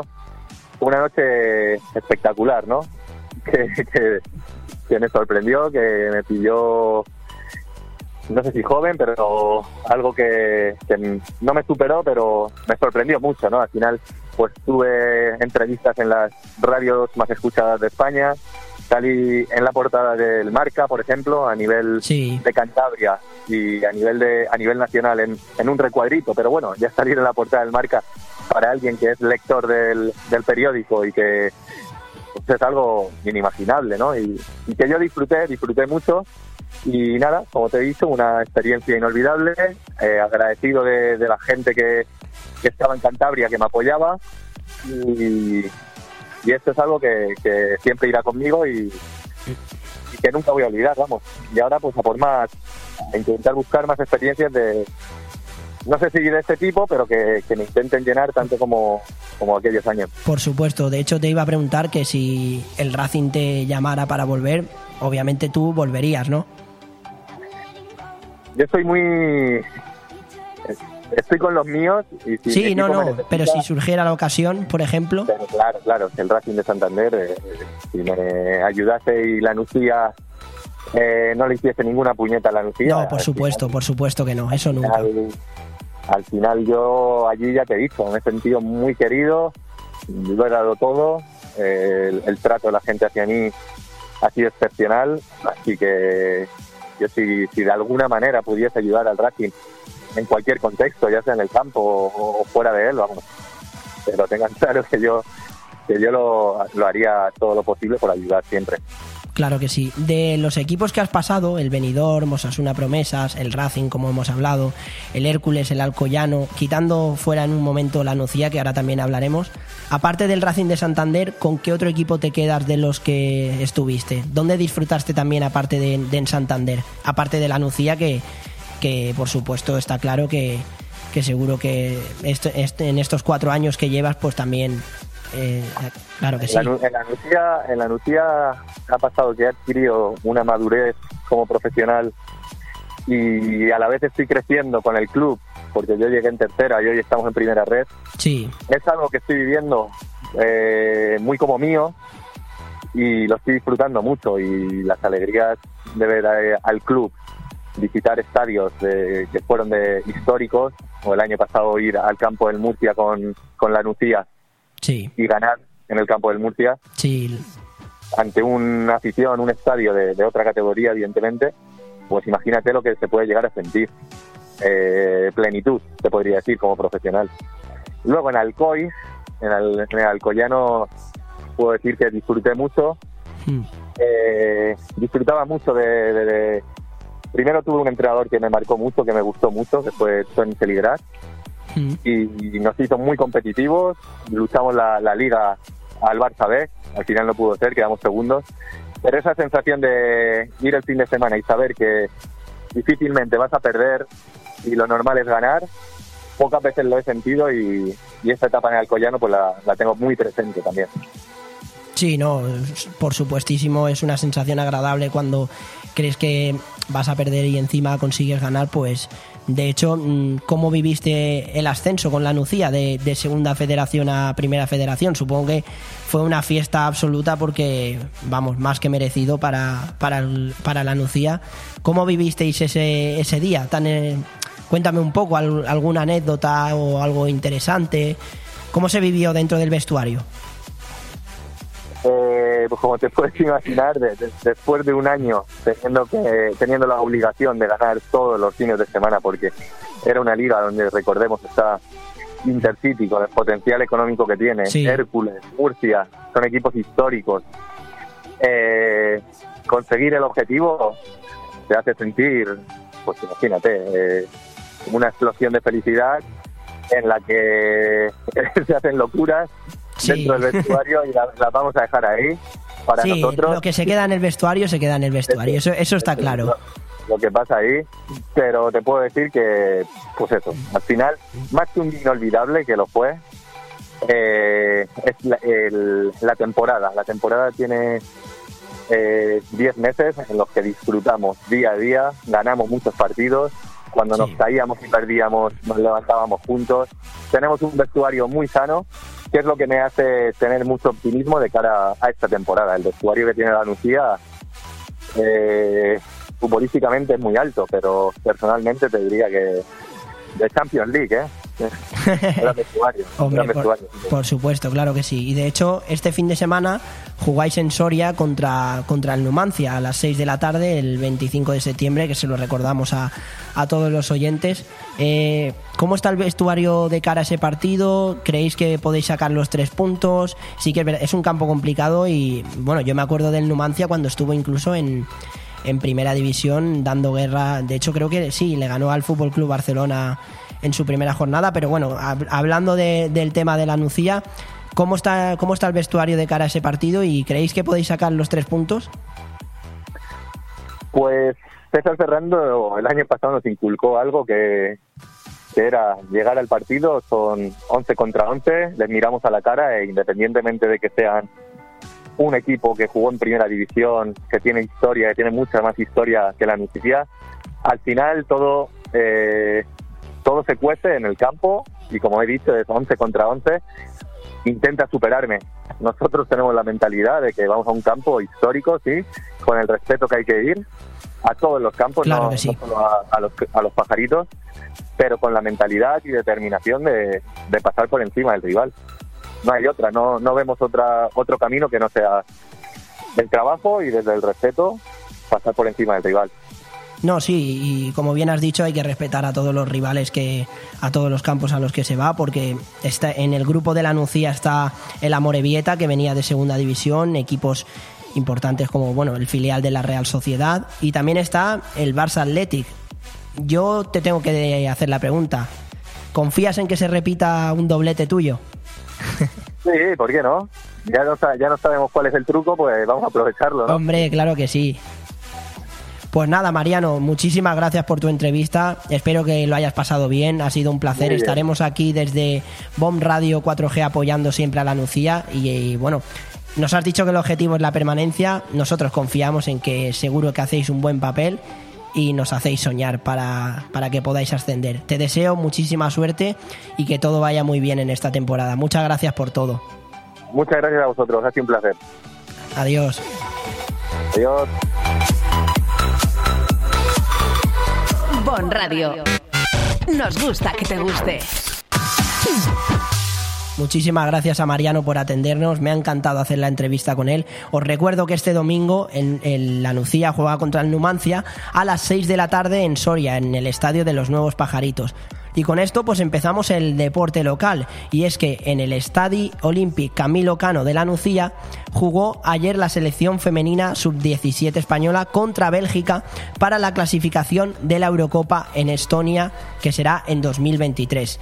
Eh, este fue el partido correspondiente a la, a la primera jornada y ganó España 4 a 0 con un doblete de Navarro, un gol de Barroso y otro de Celia Rodríguez. El rival a batir es Polonia, Polonia que jugará contra España este domingo 25 de septiembre a las 6 de la tarde en el Estadio Polideportivo Municipal Pau Gasol en Alfaz del Pi y el siguiente rival será el miércoles 28 de septiembre que será Grecia a las 12 de la mañana en la Nucía en el Estadio Camilo Cano. Eh, Polonia, que también tiene tres puntos junto a España, ganó 3-0 a Grecia ayer también se disputaron los dos partidos, tanto de España como de Polonia, en el estadio Olympic Camilo Cano en La Nucía. Le deseamos muchísima suerte a las chicas para este fin de semana, que seguro que consiguen la clasificación y seguro que todo va muy bien. Eh, esperemos que no que con el entrenador que tienen consigan llegar a lo más alto y que consigan clasificarse para ese europeo en Estonia en 2023. Os recuerdo los partidos este fin de semana, el domingo 25 de septiembre, España-Polonia a las 6 de la tarde en el Estadio Polideportivo Municipal Pau Gasol en Alfaz del Pi. Y el miércoles 28 de septiembre, Grecia-España a las 12 en La Nucía en el Estadio Camilo Cano. Recordar que ayer eh, las entradas fueron gratuitas y que pudieron disfrutar de la victoria de España por 4 a 0 ante una selección tan complicada como Bélgica con el doblete de Navarro, goles de Barroso y de Celia Rodríguez. Y yo, sinceramente, confío en que las chicas van a conseguir clasificarse. Es verdad que Polonia es un rival complicado que puede dar muchísima guerra a las chicas, pero nosotros estamos con ellas y seguro que lo van a conseguir. En el fútbol, más noticias. Este fin de semana, el club, el club de fútbol independiente Alicante se enfrenta contra la Nucía B. Los visitantes, la Nucía B, son líderes de la preferente valenciana.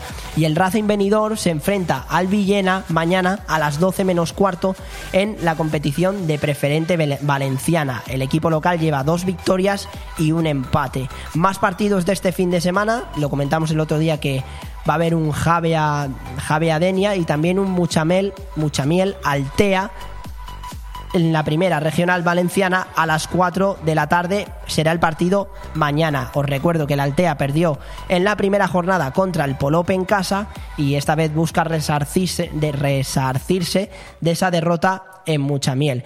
Más noticias, la cafetería y restaurante Ivón es nuevo colaborador del Club de Fútbol Venidor. Desde aquí agradecemos al restaurante y a la cafetería que sea nuevo colaborador y patrocinador del equipo porque creo que es interesante y bueno, es un sitio al que podéis visitar y, tomar un buen cafecito y, claro que sí, mm, que el venidor tenga estos patrocinadores es un auténtico orgullo. Y más noticias en el balonmano de Benidorm. Os recuerdo que el miércoles estuvimos entrevistando aquí a Eduardo Calle. Le deseo muchísima suerte porque los que estéis escuchando el programa de 9 a 11, seguramente el partido ahora mismo estará en juego porque hoy juega el venidor contra el Blendío Sin Fin a las 9 y media de la noche. Como el programa también se emite de 9 a 11, lo estaréis escuchando y seguro que el partido está en vivo y seguro que está ganando el venidor, cómo no. El partido correspondiente a la cuarta jornada se ha adelantado a este viernes a las 9 y media en la pista de la Albericia ante el Blendío Sin Fin el equipo santanderino llega tras un buen inicio de campeonato, ya que logró una gran victoria en la pista de Logroño. Consiguió un importante punto ante Anaitasuna y tan solo perdió por la mínima ante el Cisne. Respecto a los duelos contra los venidormenses, la igualdad es total seis duelos con dos victorias, dos empates y dos derrotas. Y yo confío en que se desempatará a favor del venidor, cómo no, porque le deseamos muchísima suerte, tanto en la Liga Sobal como en el partido que tienen contra el Zurich en la Champions. El último resultado fue una victoria por 23 a 25 para los de Fernando Latorre entre ambos equipos, entre el Benidorm y el Blendío Sin Fin. Este año cuenta con una plantilla muy joven a la que el nuevo técnico Rubén Garabaya está sacando el máximo rendimiento en los partidos disputados hasta el momento. Respecto al Belidor, el Colo Weinstein ya ha compartido algunos minutos de trabajo con el equipo, por lo que se espera poder contar con él en algún tramo del partido, mientras que el portugués Rubén Santos está mejorando de una rotura fibrilar pero es difícil que pueda llegar para este viernes. Desde aquí le deseamos muchísima suerte y una pronta recuperación. Fernando Latorre comentaba que tenemos un desplazamiento, mm, comentaba lo siguiente, tenemos un desplazamiento muy complicado a una pista que siempre es difícil y siempre tenemos partidos muy apretados y ajustados. Tendremos que saber competir y aprovechar nuestras opciones que esperamos tener. Hay que aprovechar la, dinámica tras la victoria ante Cangas e intentar seguir en la misma línea. El partido se jugará, como bien he dicho, hoy a las nueve y media en el pabellón de la Albericia y será dirigido por los colegiados Colmenero Guillén y Royan Martín. podrá seguirse en directo a través de la app de la Liga Sports TV. Muchísima suerte para el venidor y yo confío en que van a conseguir la victoria, como no. Más partidos en el balonmano en la competición de HP el Servigroup Benidorm contra el Honda el 24 de septiembre, es decir, mañana a las 8 de la noche. En la Primera Nacional, el Cartagena contra el Servigroup Benidorm este domingo 25 de septiembre a las 12 y media de la mañana. Y el juvenil femenino juega el Servigroup Benidorm contra el Elche Promesas mañana 24 de septiembre a las 10 de la mañana y el juvenil masculino juega contra el Agustinos también mañana pero a las 6 de la tarde. Más noticias. Lo recordamos el lunes en el, en el voleibol. El venidor masculino y femenino están en la final de la Copa de la Comunidad Valenciana. Estaremos pendientes de los resultados de este próximo sábado 24 de, de septiembre que se disputan en la Nucía. Para todo aquel que quiera verlo, en la Nucía podéis ver el partido de voleibol que será en la categoría masculina el Servigroup Benidorm contra el Leleman Conqueridos Valencia y en el femenino el Aptur CV Benidorm contra la Universidad de Alicante. Más noticias en relación con otros deportes. La fina- finestrastense Miriam Lloret ha sido medalla de bronce en el Campeonato Europeo de Dragón Boat disputado en Cataluña. Lloret forma parte de la selección española femenina senior de esta espectacular modalidad de remo que es originaria de China. Desde aquí le damos nuestra enhorabuena desde BOM Radio 4G porque se lo merece, porque forma parte de la selección española y porque siempre celebramos que la gente de aquí de Benidorm y de la, de la comarca consiga estos triunfos, estos éxitos y siempre me parece adecuado comentarlo y darle voz a todos estos y todas estas deportistas. Más noticias en el taekwondo, Violeta y Leticia del club Teca de Feinestrat han sido convocadas por la Federación de Taekwondo para el Campeonato de, de Europa de cadete en Malta en noviembre de 2022. Le deseamos muchísima suerte desde aquí en Malta, que consigan el mayor éxito posible en el taekwondo, una disciplina, un deporte muy complicado. Yo de pequeño he hecho taekwondo, estuve durante un año, creo que llegué a cinturón amarillo, sí, creo que fue amarillo más o menos, y es un deporte que luego te da muchísimo equilibrio, te da muchísima estabilidad, eh, encajas unas patadas importantes, pero es un, es un deporte, diría que como todos, muy mental, pero el, el taekwondo, al igual que eh, y al igual que el pádel, que también lo estuve hablando con Benito, creo que es un deporte muy mental, es un deporte aparte muy estratégico, tienes que saber tomar las decisiones en todo momento y creo que bueno Violet- Violeta y Leticia representando el club Teca de, de Finestrat que han sido convocadas lo van a hacer genial y este fin de semana en Calpe la vuelta al Peñón a nado este fin de semana se ha batido récord ¿cuántos nadadores diríais que van a ver? Pues más de mil, más de mil participantes, una auténtica locura. Van a ser 4 kilómetros y medio. A las 7 de la mañana se abre el control para la inscripción en la zona de salida. Y a las 8 es imprescindible para los nadadores o nadadoras presentar el DNI. A las ocho y media se cierran las inscripciones y será la salida de la prueba. Todas las balizas del recorrido se pasarán por el exterior. La bariza quedará entre el nadador y el peñón de Ifach. Y a las diez y media será el fin de la prueba y tras esta prueba pues obviamente las duchas, el habituallamiento y entrega de premios y podrán en el guardarropa depositar las mochilas que estará situada en la zona de salida y se entregarán en la zona de llegada.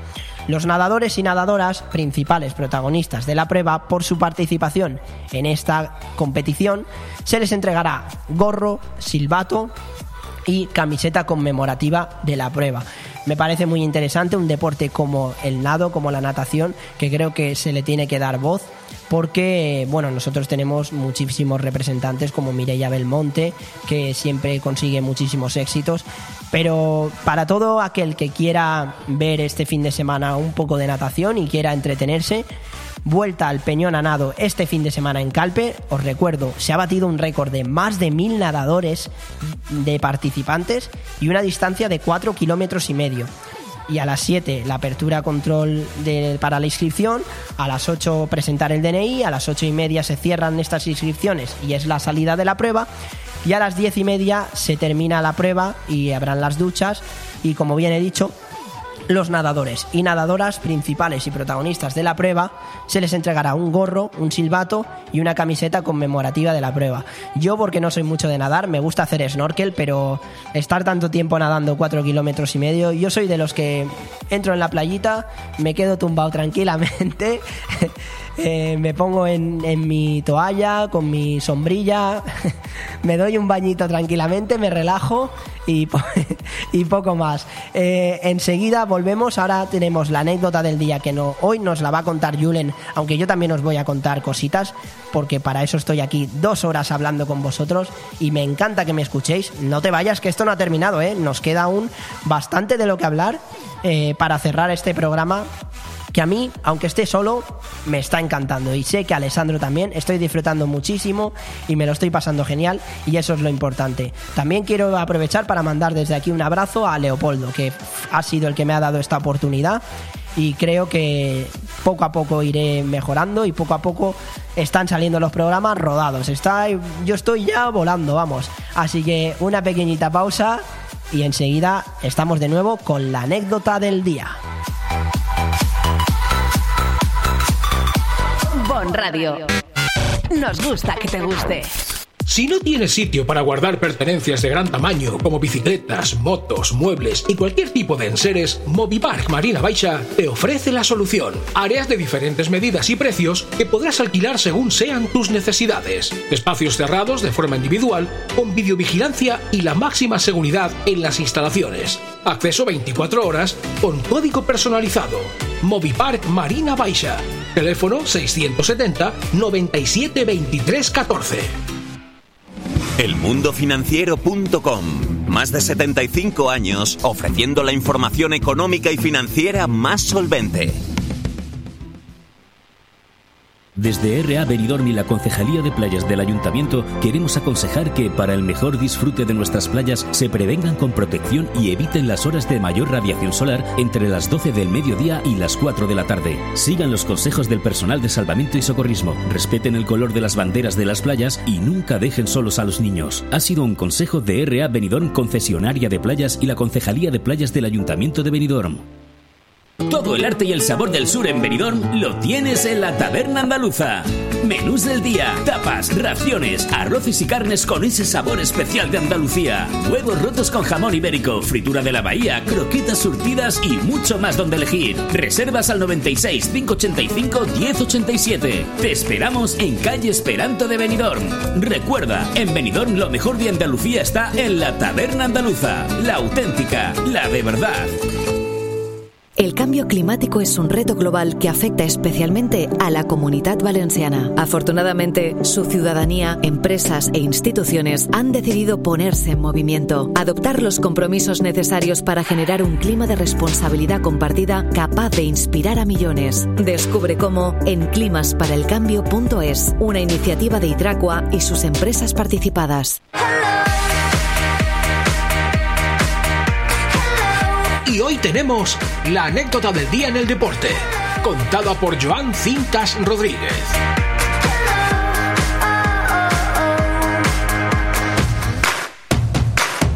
Sí, la anécdota del día contada por mí, pero hoy he querido incluir a Julen Aramendía, que nos cuenta una anécdota súper interesante y encima con la que tenía yo escrita, os digo la verdad, yo la escribí antes que él y él me dijo, ¿qué te parece que lo haga sobre este tema que ahora escucharéis? Eh, mm, yo ya había escrito sobre este tema otra cosa diferente que ahora os contaré, pero quiero que escuchéis la anécdota del día hoy contada no solo por mí, sino también por Julen. Muy buenas, Julen. Hola, muy buenas, Joan, amigos y oyentes de Aire Fresco Deportivo, ¿qué tal?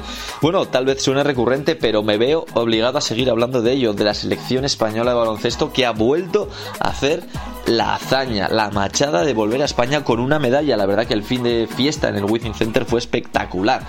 Eh, decenas de miles de personas abarrotaron el estadio de la capital para agradecer. Más que para celebrar, yo creo que fue para agradecer lo que estos tíos han vuelto a hacer. Y es que podemos buscar razones, eh, motivos de que esto se haya conseguido, empíricos, racionales, lo que queráis. Sigue sin haber una respuesta a cómo estos 12 guerreros han vuelto a colgarse el oro. Y hablaba con gente relacionada del, del baloncesto, del básquet, y me decían, esto es como un cuento de hadas. Y si te pones a pensarlo, este cuento de hadas tiene un final.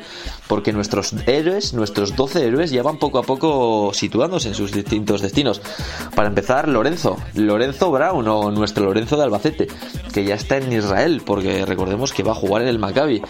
Y buscará ganar la Euroliga. Otro de los nuestros, Rudy Fernández, ya está en Madrid. Un Rudy que ya está entrenando con su amigo Sergio Yul, un Sergio Yul que ha sido muy muy importante para esta selección. Recordemos cómo se conjuraba el equipo antes de cada partido, haciendo referencia a Sergio Yul.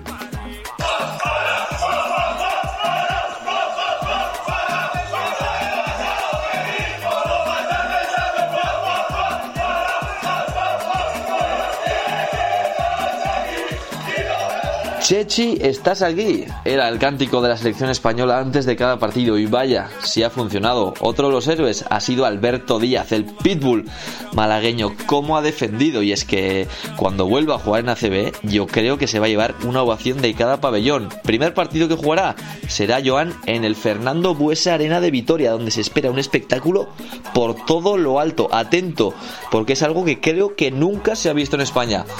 Parece, te aviso, la Super Bowl, pero no, es un partido de la Liga Endesa y es que contará con artistas como Juan Magán, Ana Mena, un espectáculo de saltos en moto, pulseras iluminadas como si fuese un concierto de Coldplay. Vamos, que la que se va a montar en Vitoria para recibir a Alberto Díaz y Darío Brizuela en el primer partido de ACB va a ser espectacular. Así que Joan, eh, un fuerte abrazo, seguimos disfrutando del deporte, seguimos atentos a aire fresco deportivo. Un abrazo.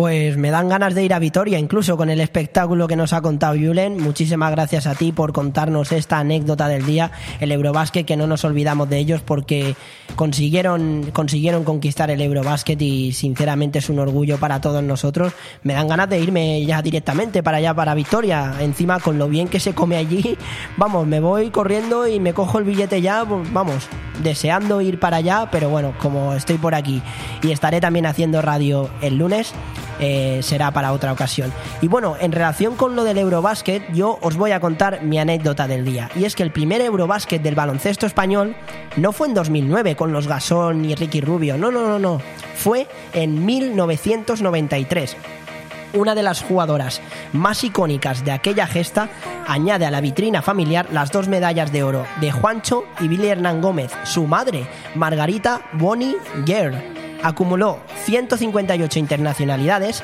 y consiguió el primer metal dorado continental para España en baloncesto. Además, fue diploma olímpico en Barcelona en los Juegos de 92, del año 92. Como bien he dicho, es la madre del mejor jugador de la final del Eurobásquet, Juan Hernán Gómez, y del MVP del torneo, Billy. Si es que de tal palo tal astilla, sinceramente.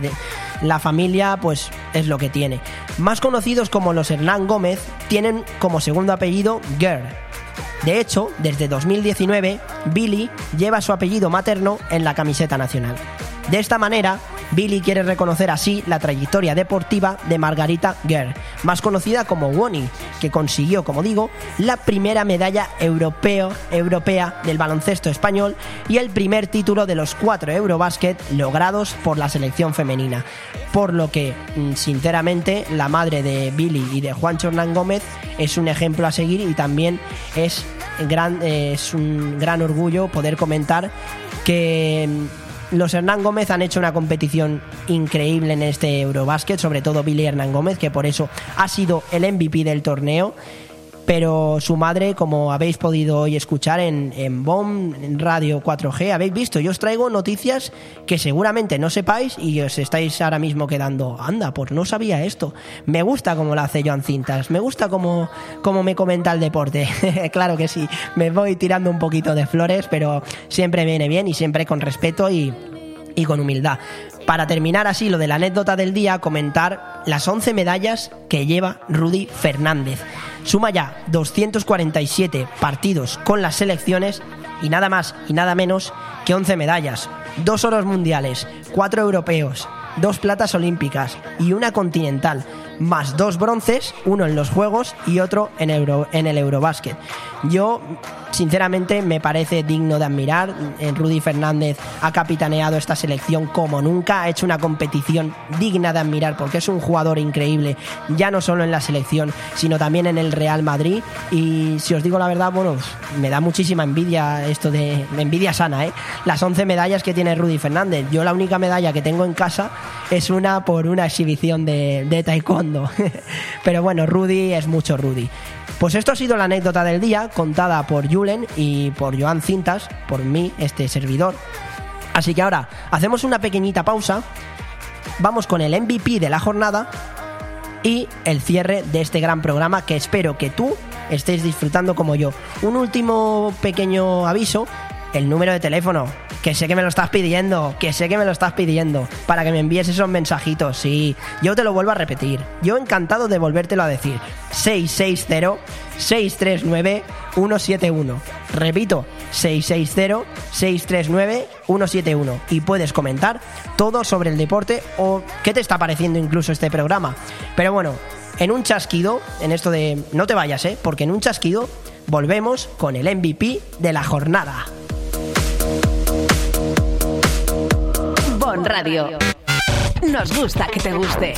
¿Quieres comprar o alquilar una vivienda? ¿O quizá alquilar o vender la tuya? Rojisa, el grupo inmobiliario que más crece en la comarca, te ofrece esas cuatro posibilidades. Si buscas o tienes una propiedad en la costa o en interior para alquilar, comprar o vender, la mejor solución, sin pausa pero sin prisa, es confiar en los profesionales de Rojisa. Administración de fincas, seguros, gestoría, reformas, no lo dudes. En calle Santa Cristina 5 de Benidorm, Rojisa. Infórmate en el 672 20 26 36 o en gruporojisa.com.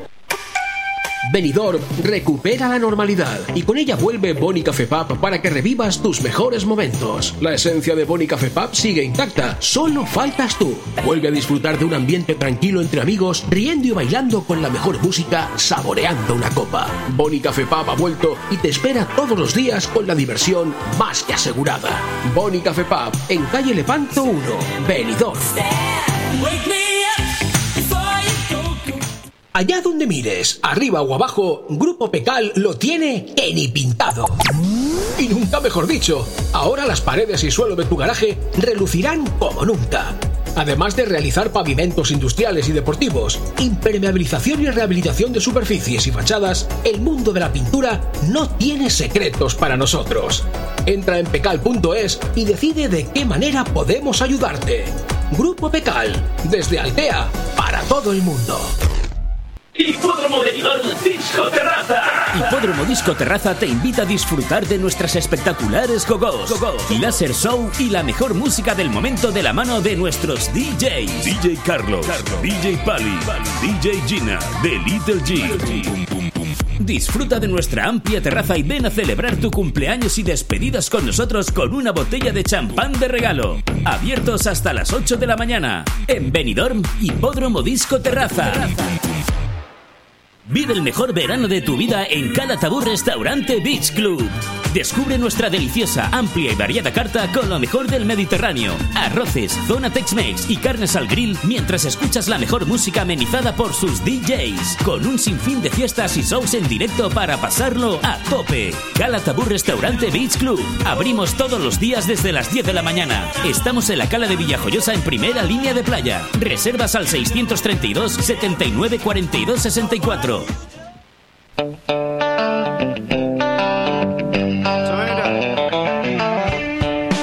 Y ahora, el MVP de la jornada.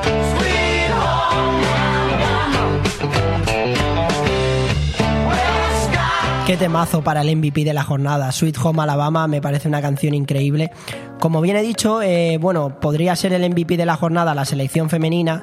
De hecho, eh, podría ser, obviamente, porque creo que, que las chicas de, la selección, eh, estoy de acuerdo con ellas en, la decisión de, no ir con la absoluta, pero el MVP de la jornada me voy a quedar con Roger Federer, que se despide hoy del tenis.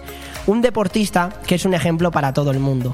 Jugará su último partido en la Laver Cup o Cup con otra leyenda como Rafa Nadal hoy a las nueve y media de la noche. Llora el mundo de la raqueta por la despedida de un grande. El principal, el principal logro de Federer como jugador junior fue en 1998 en Wimbledon, donde ganó el torneo en individuales ante Irakli Labatse por 6-4 y 6-4 y en dobles junto con Oliver Rochus derrotando a Michael Yodra y Andy Ram por 6-4 y 6-4. En 1998, Federer entra en el circuito profesional apenas unos días después de ganar el torneo junior de Wimbledon y caer en Gstaad, en Suiza, ante el argentino Lucas Arnold por 4-6 y 4-6. Alcanzó los cuartos de final de Toulouse y disputó la primera ronda de Basilea ante nada más y nada menos que Agassi que por aquel entonces volvía a las pistas tras haber caído al puesto 141 de la clasificación ATP, con quien perdió 3-6 y 2-6. Este fue el primero de los numerosos choques entre ambos que finalmente terminó dominando el suizo, Roger Federer. A partir de ahí son muchos partidos y campeonatos conquistados por Roger Federer, el máximo verdugo de Rafa Nadal, me duele decirlo. El rey de Wimbledon, 8 de los 20 Grand Slams son los títulos de esta competición. Ha ganado un Roland Garros, 5 US Open y 5 Australia Open. Ojalá, sinceramente, este día no hubiera llegado nunca. Yo he disfrutado mucho de la maestría de un tenista que tiene uno de los mejores reveses del mundo, si no el mejor. Repito, tiene uno de los mejores reveses del mundo, si no el mejor. Elogiando a sus rivales. Como cuando en 2018 dijo, Rafa recuperó el número uno antes que yo. Hemos librado grandes batallas y siento que me ha hecho mejor jugador. Él también merecería estar aquí. Roger Federer es uno de los mejores tenistas de la historia sin ninguna duda. Gracias por tanto, maestro, por hacernos vibrar con tu tenis, por ser humilde, tanto en la pista como fuera de ella. Siempre te recordaremos como un verdadero ídolo, una leyenda, un ejemplo a seguir para todo el mundo.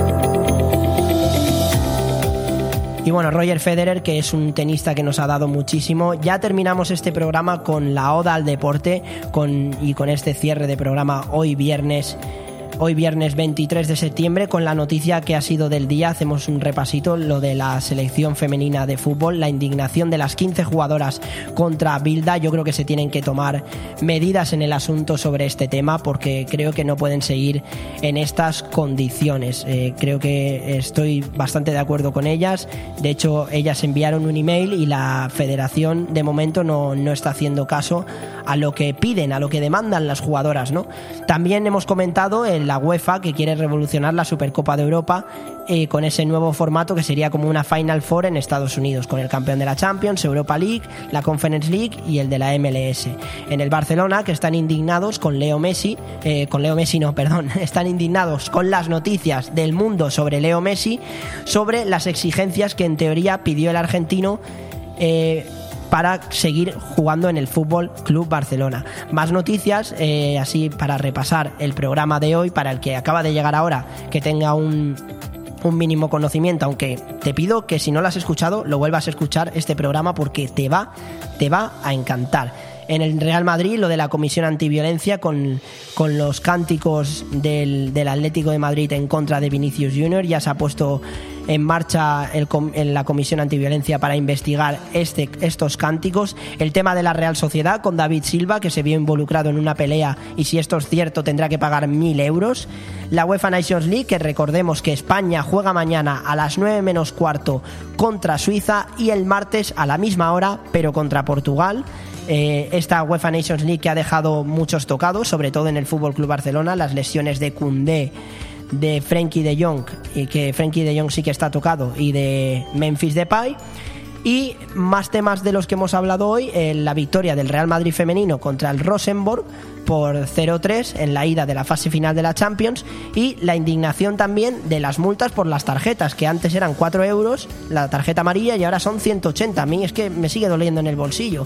Y yo este fin de semana pues me gustaría disfrutar y, bueno, eh, sí que es verdad que antes 4 euros, ahora 180 me parece eh, bastante, bastante radical ese cambio de, tanto dinero. Y además las tarjetas rojas igual, pasan de 9 euros a 350. Y en el fútbol, por supuesto, los clubes están indignados con este tema. En el fútbol internacional hemos comentado que el United pierde más de 2 millones a la semana y en el motor hemos tenido una sección increíble con Ana López y Alex Martín, que lo han hecho genial. Además, en el fútbol sala con Sergio Gallardo, que también ha estado excepcional. Quiero dar las gracias a todos los que habéis participado porque sin vuestra ayuda no sería posible llevar un programa. Eh, siempre me gusta meter más voces, aunque sé que la mía es la que más te gusta. Pero bueno, siempre me gusta meter más voces y les agradezco de corazón todo lo que han hecho para que este programa funcione. Al igual que a Alessandro le vuelvo a agradecer que este programa siga hacia adelante, que siga todo rodando. Y más noticias, lo de en el tenis, eh, la retirada de Roger Federer, que hoy jugará su último partido con Rafa Nadal en los dobles. Eh, más noticias, bueno, hemos tenido hoy una entrevista especial con, que quiero que la escuches de nuevo si no la has podido oír, con Mariano Sanz, el delantero de la Nucía, que nos ha contado muchísimas curiosidades, muchísimas anécdotas y cómo se ve de cara a, las, a esta temporada con la Nucía. Desde aquí le deseamos muchísima suerte y que vaya todo genial en su experiencia con el equipo. Además de que la selección sub-17 femenina, te recuerdo que juega juega este, este fin de semana, el domingo 25 de septiembre a las 6 de la tarde, en el Estadio Polideportivo Municipal Pau Gasol en Alfaz del Pi. Además de que juega el miércoles 28 de septiembre contra Grecia a las 12 en la Nucía, en el estadio Camilo Cano. Y más noticias. Eh, este fin de semana, la vuelta a nado de, en Calpe, en el, en el Peñón de Ifach, que ha habido récord de asistencia de participantes con más de mil nadadores y nadadoras, nada más y nada menos. Yo, de pensarlo, de hacer cuatro kilómetros y medio, me canso, la verdad. Ha sido un placer, espero que hayas disfrutado como yo haciendo, escuchándome hablar de todos los deportes. Para mí es un honor y un orgullo seguir aquí informándote siempre del deporte. Te recuerdo, los lunes y viernes de 12 a 2 y de 9 a 11. También le deseamos muchísima suerte al balonmano de Benidorm. Y nada, con esto es todo. Que paséis muy buen fin de semana. Espero que todo vaya genial. El lunes de vuelta.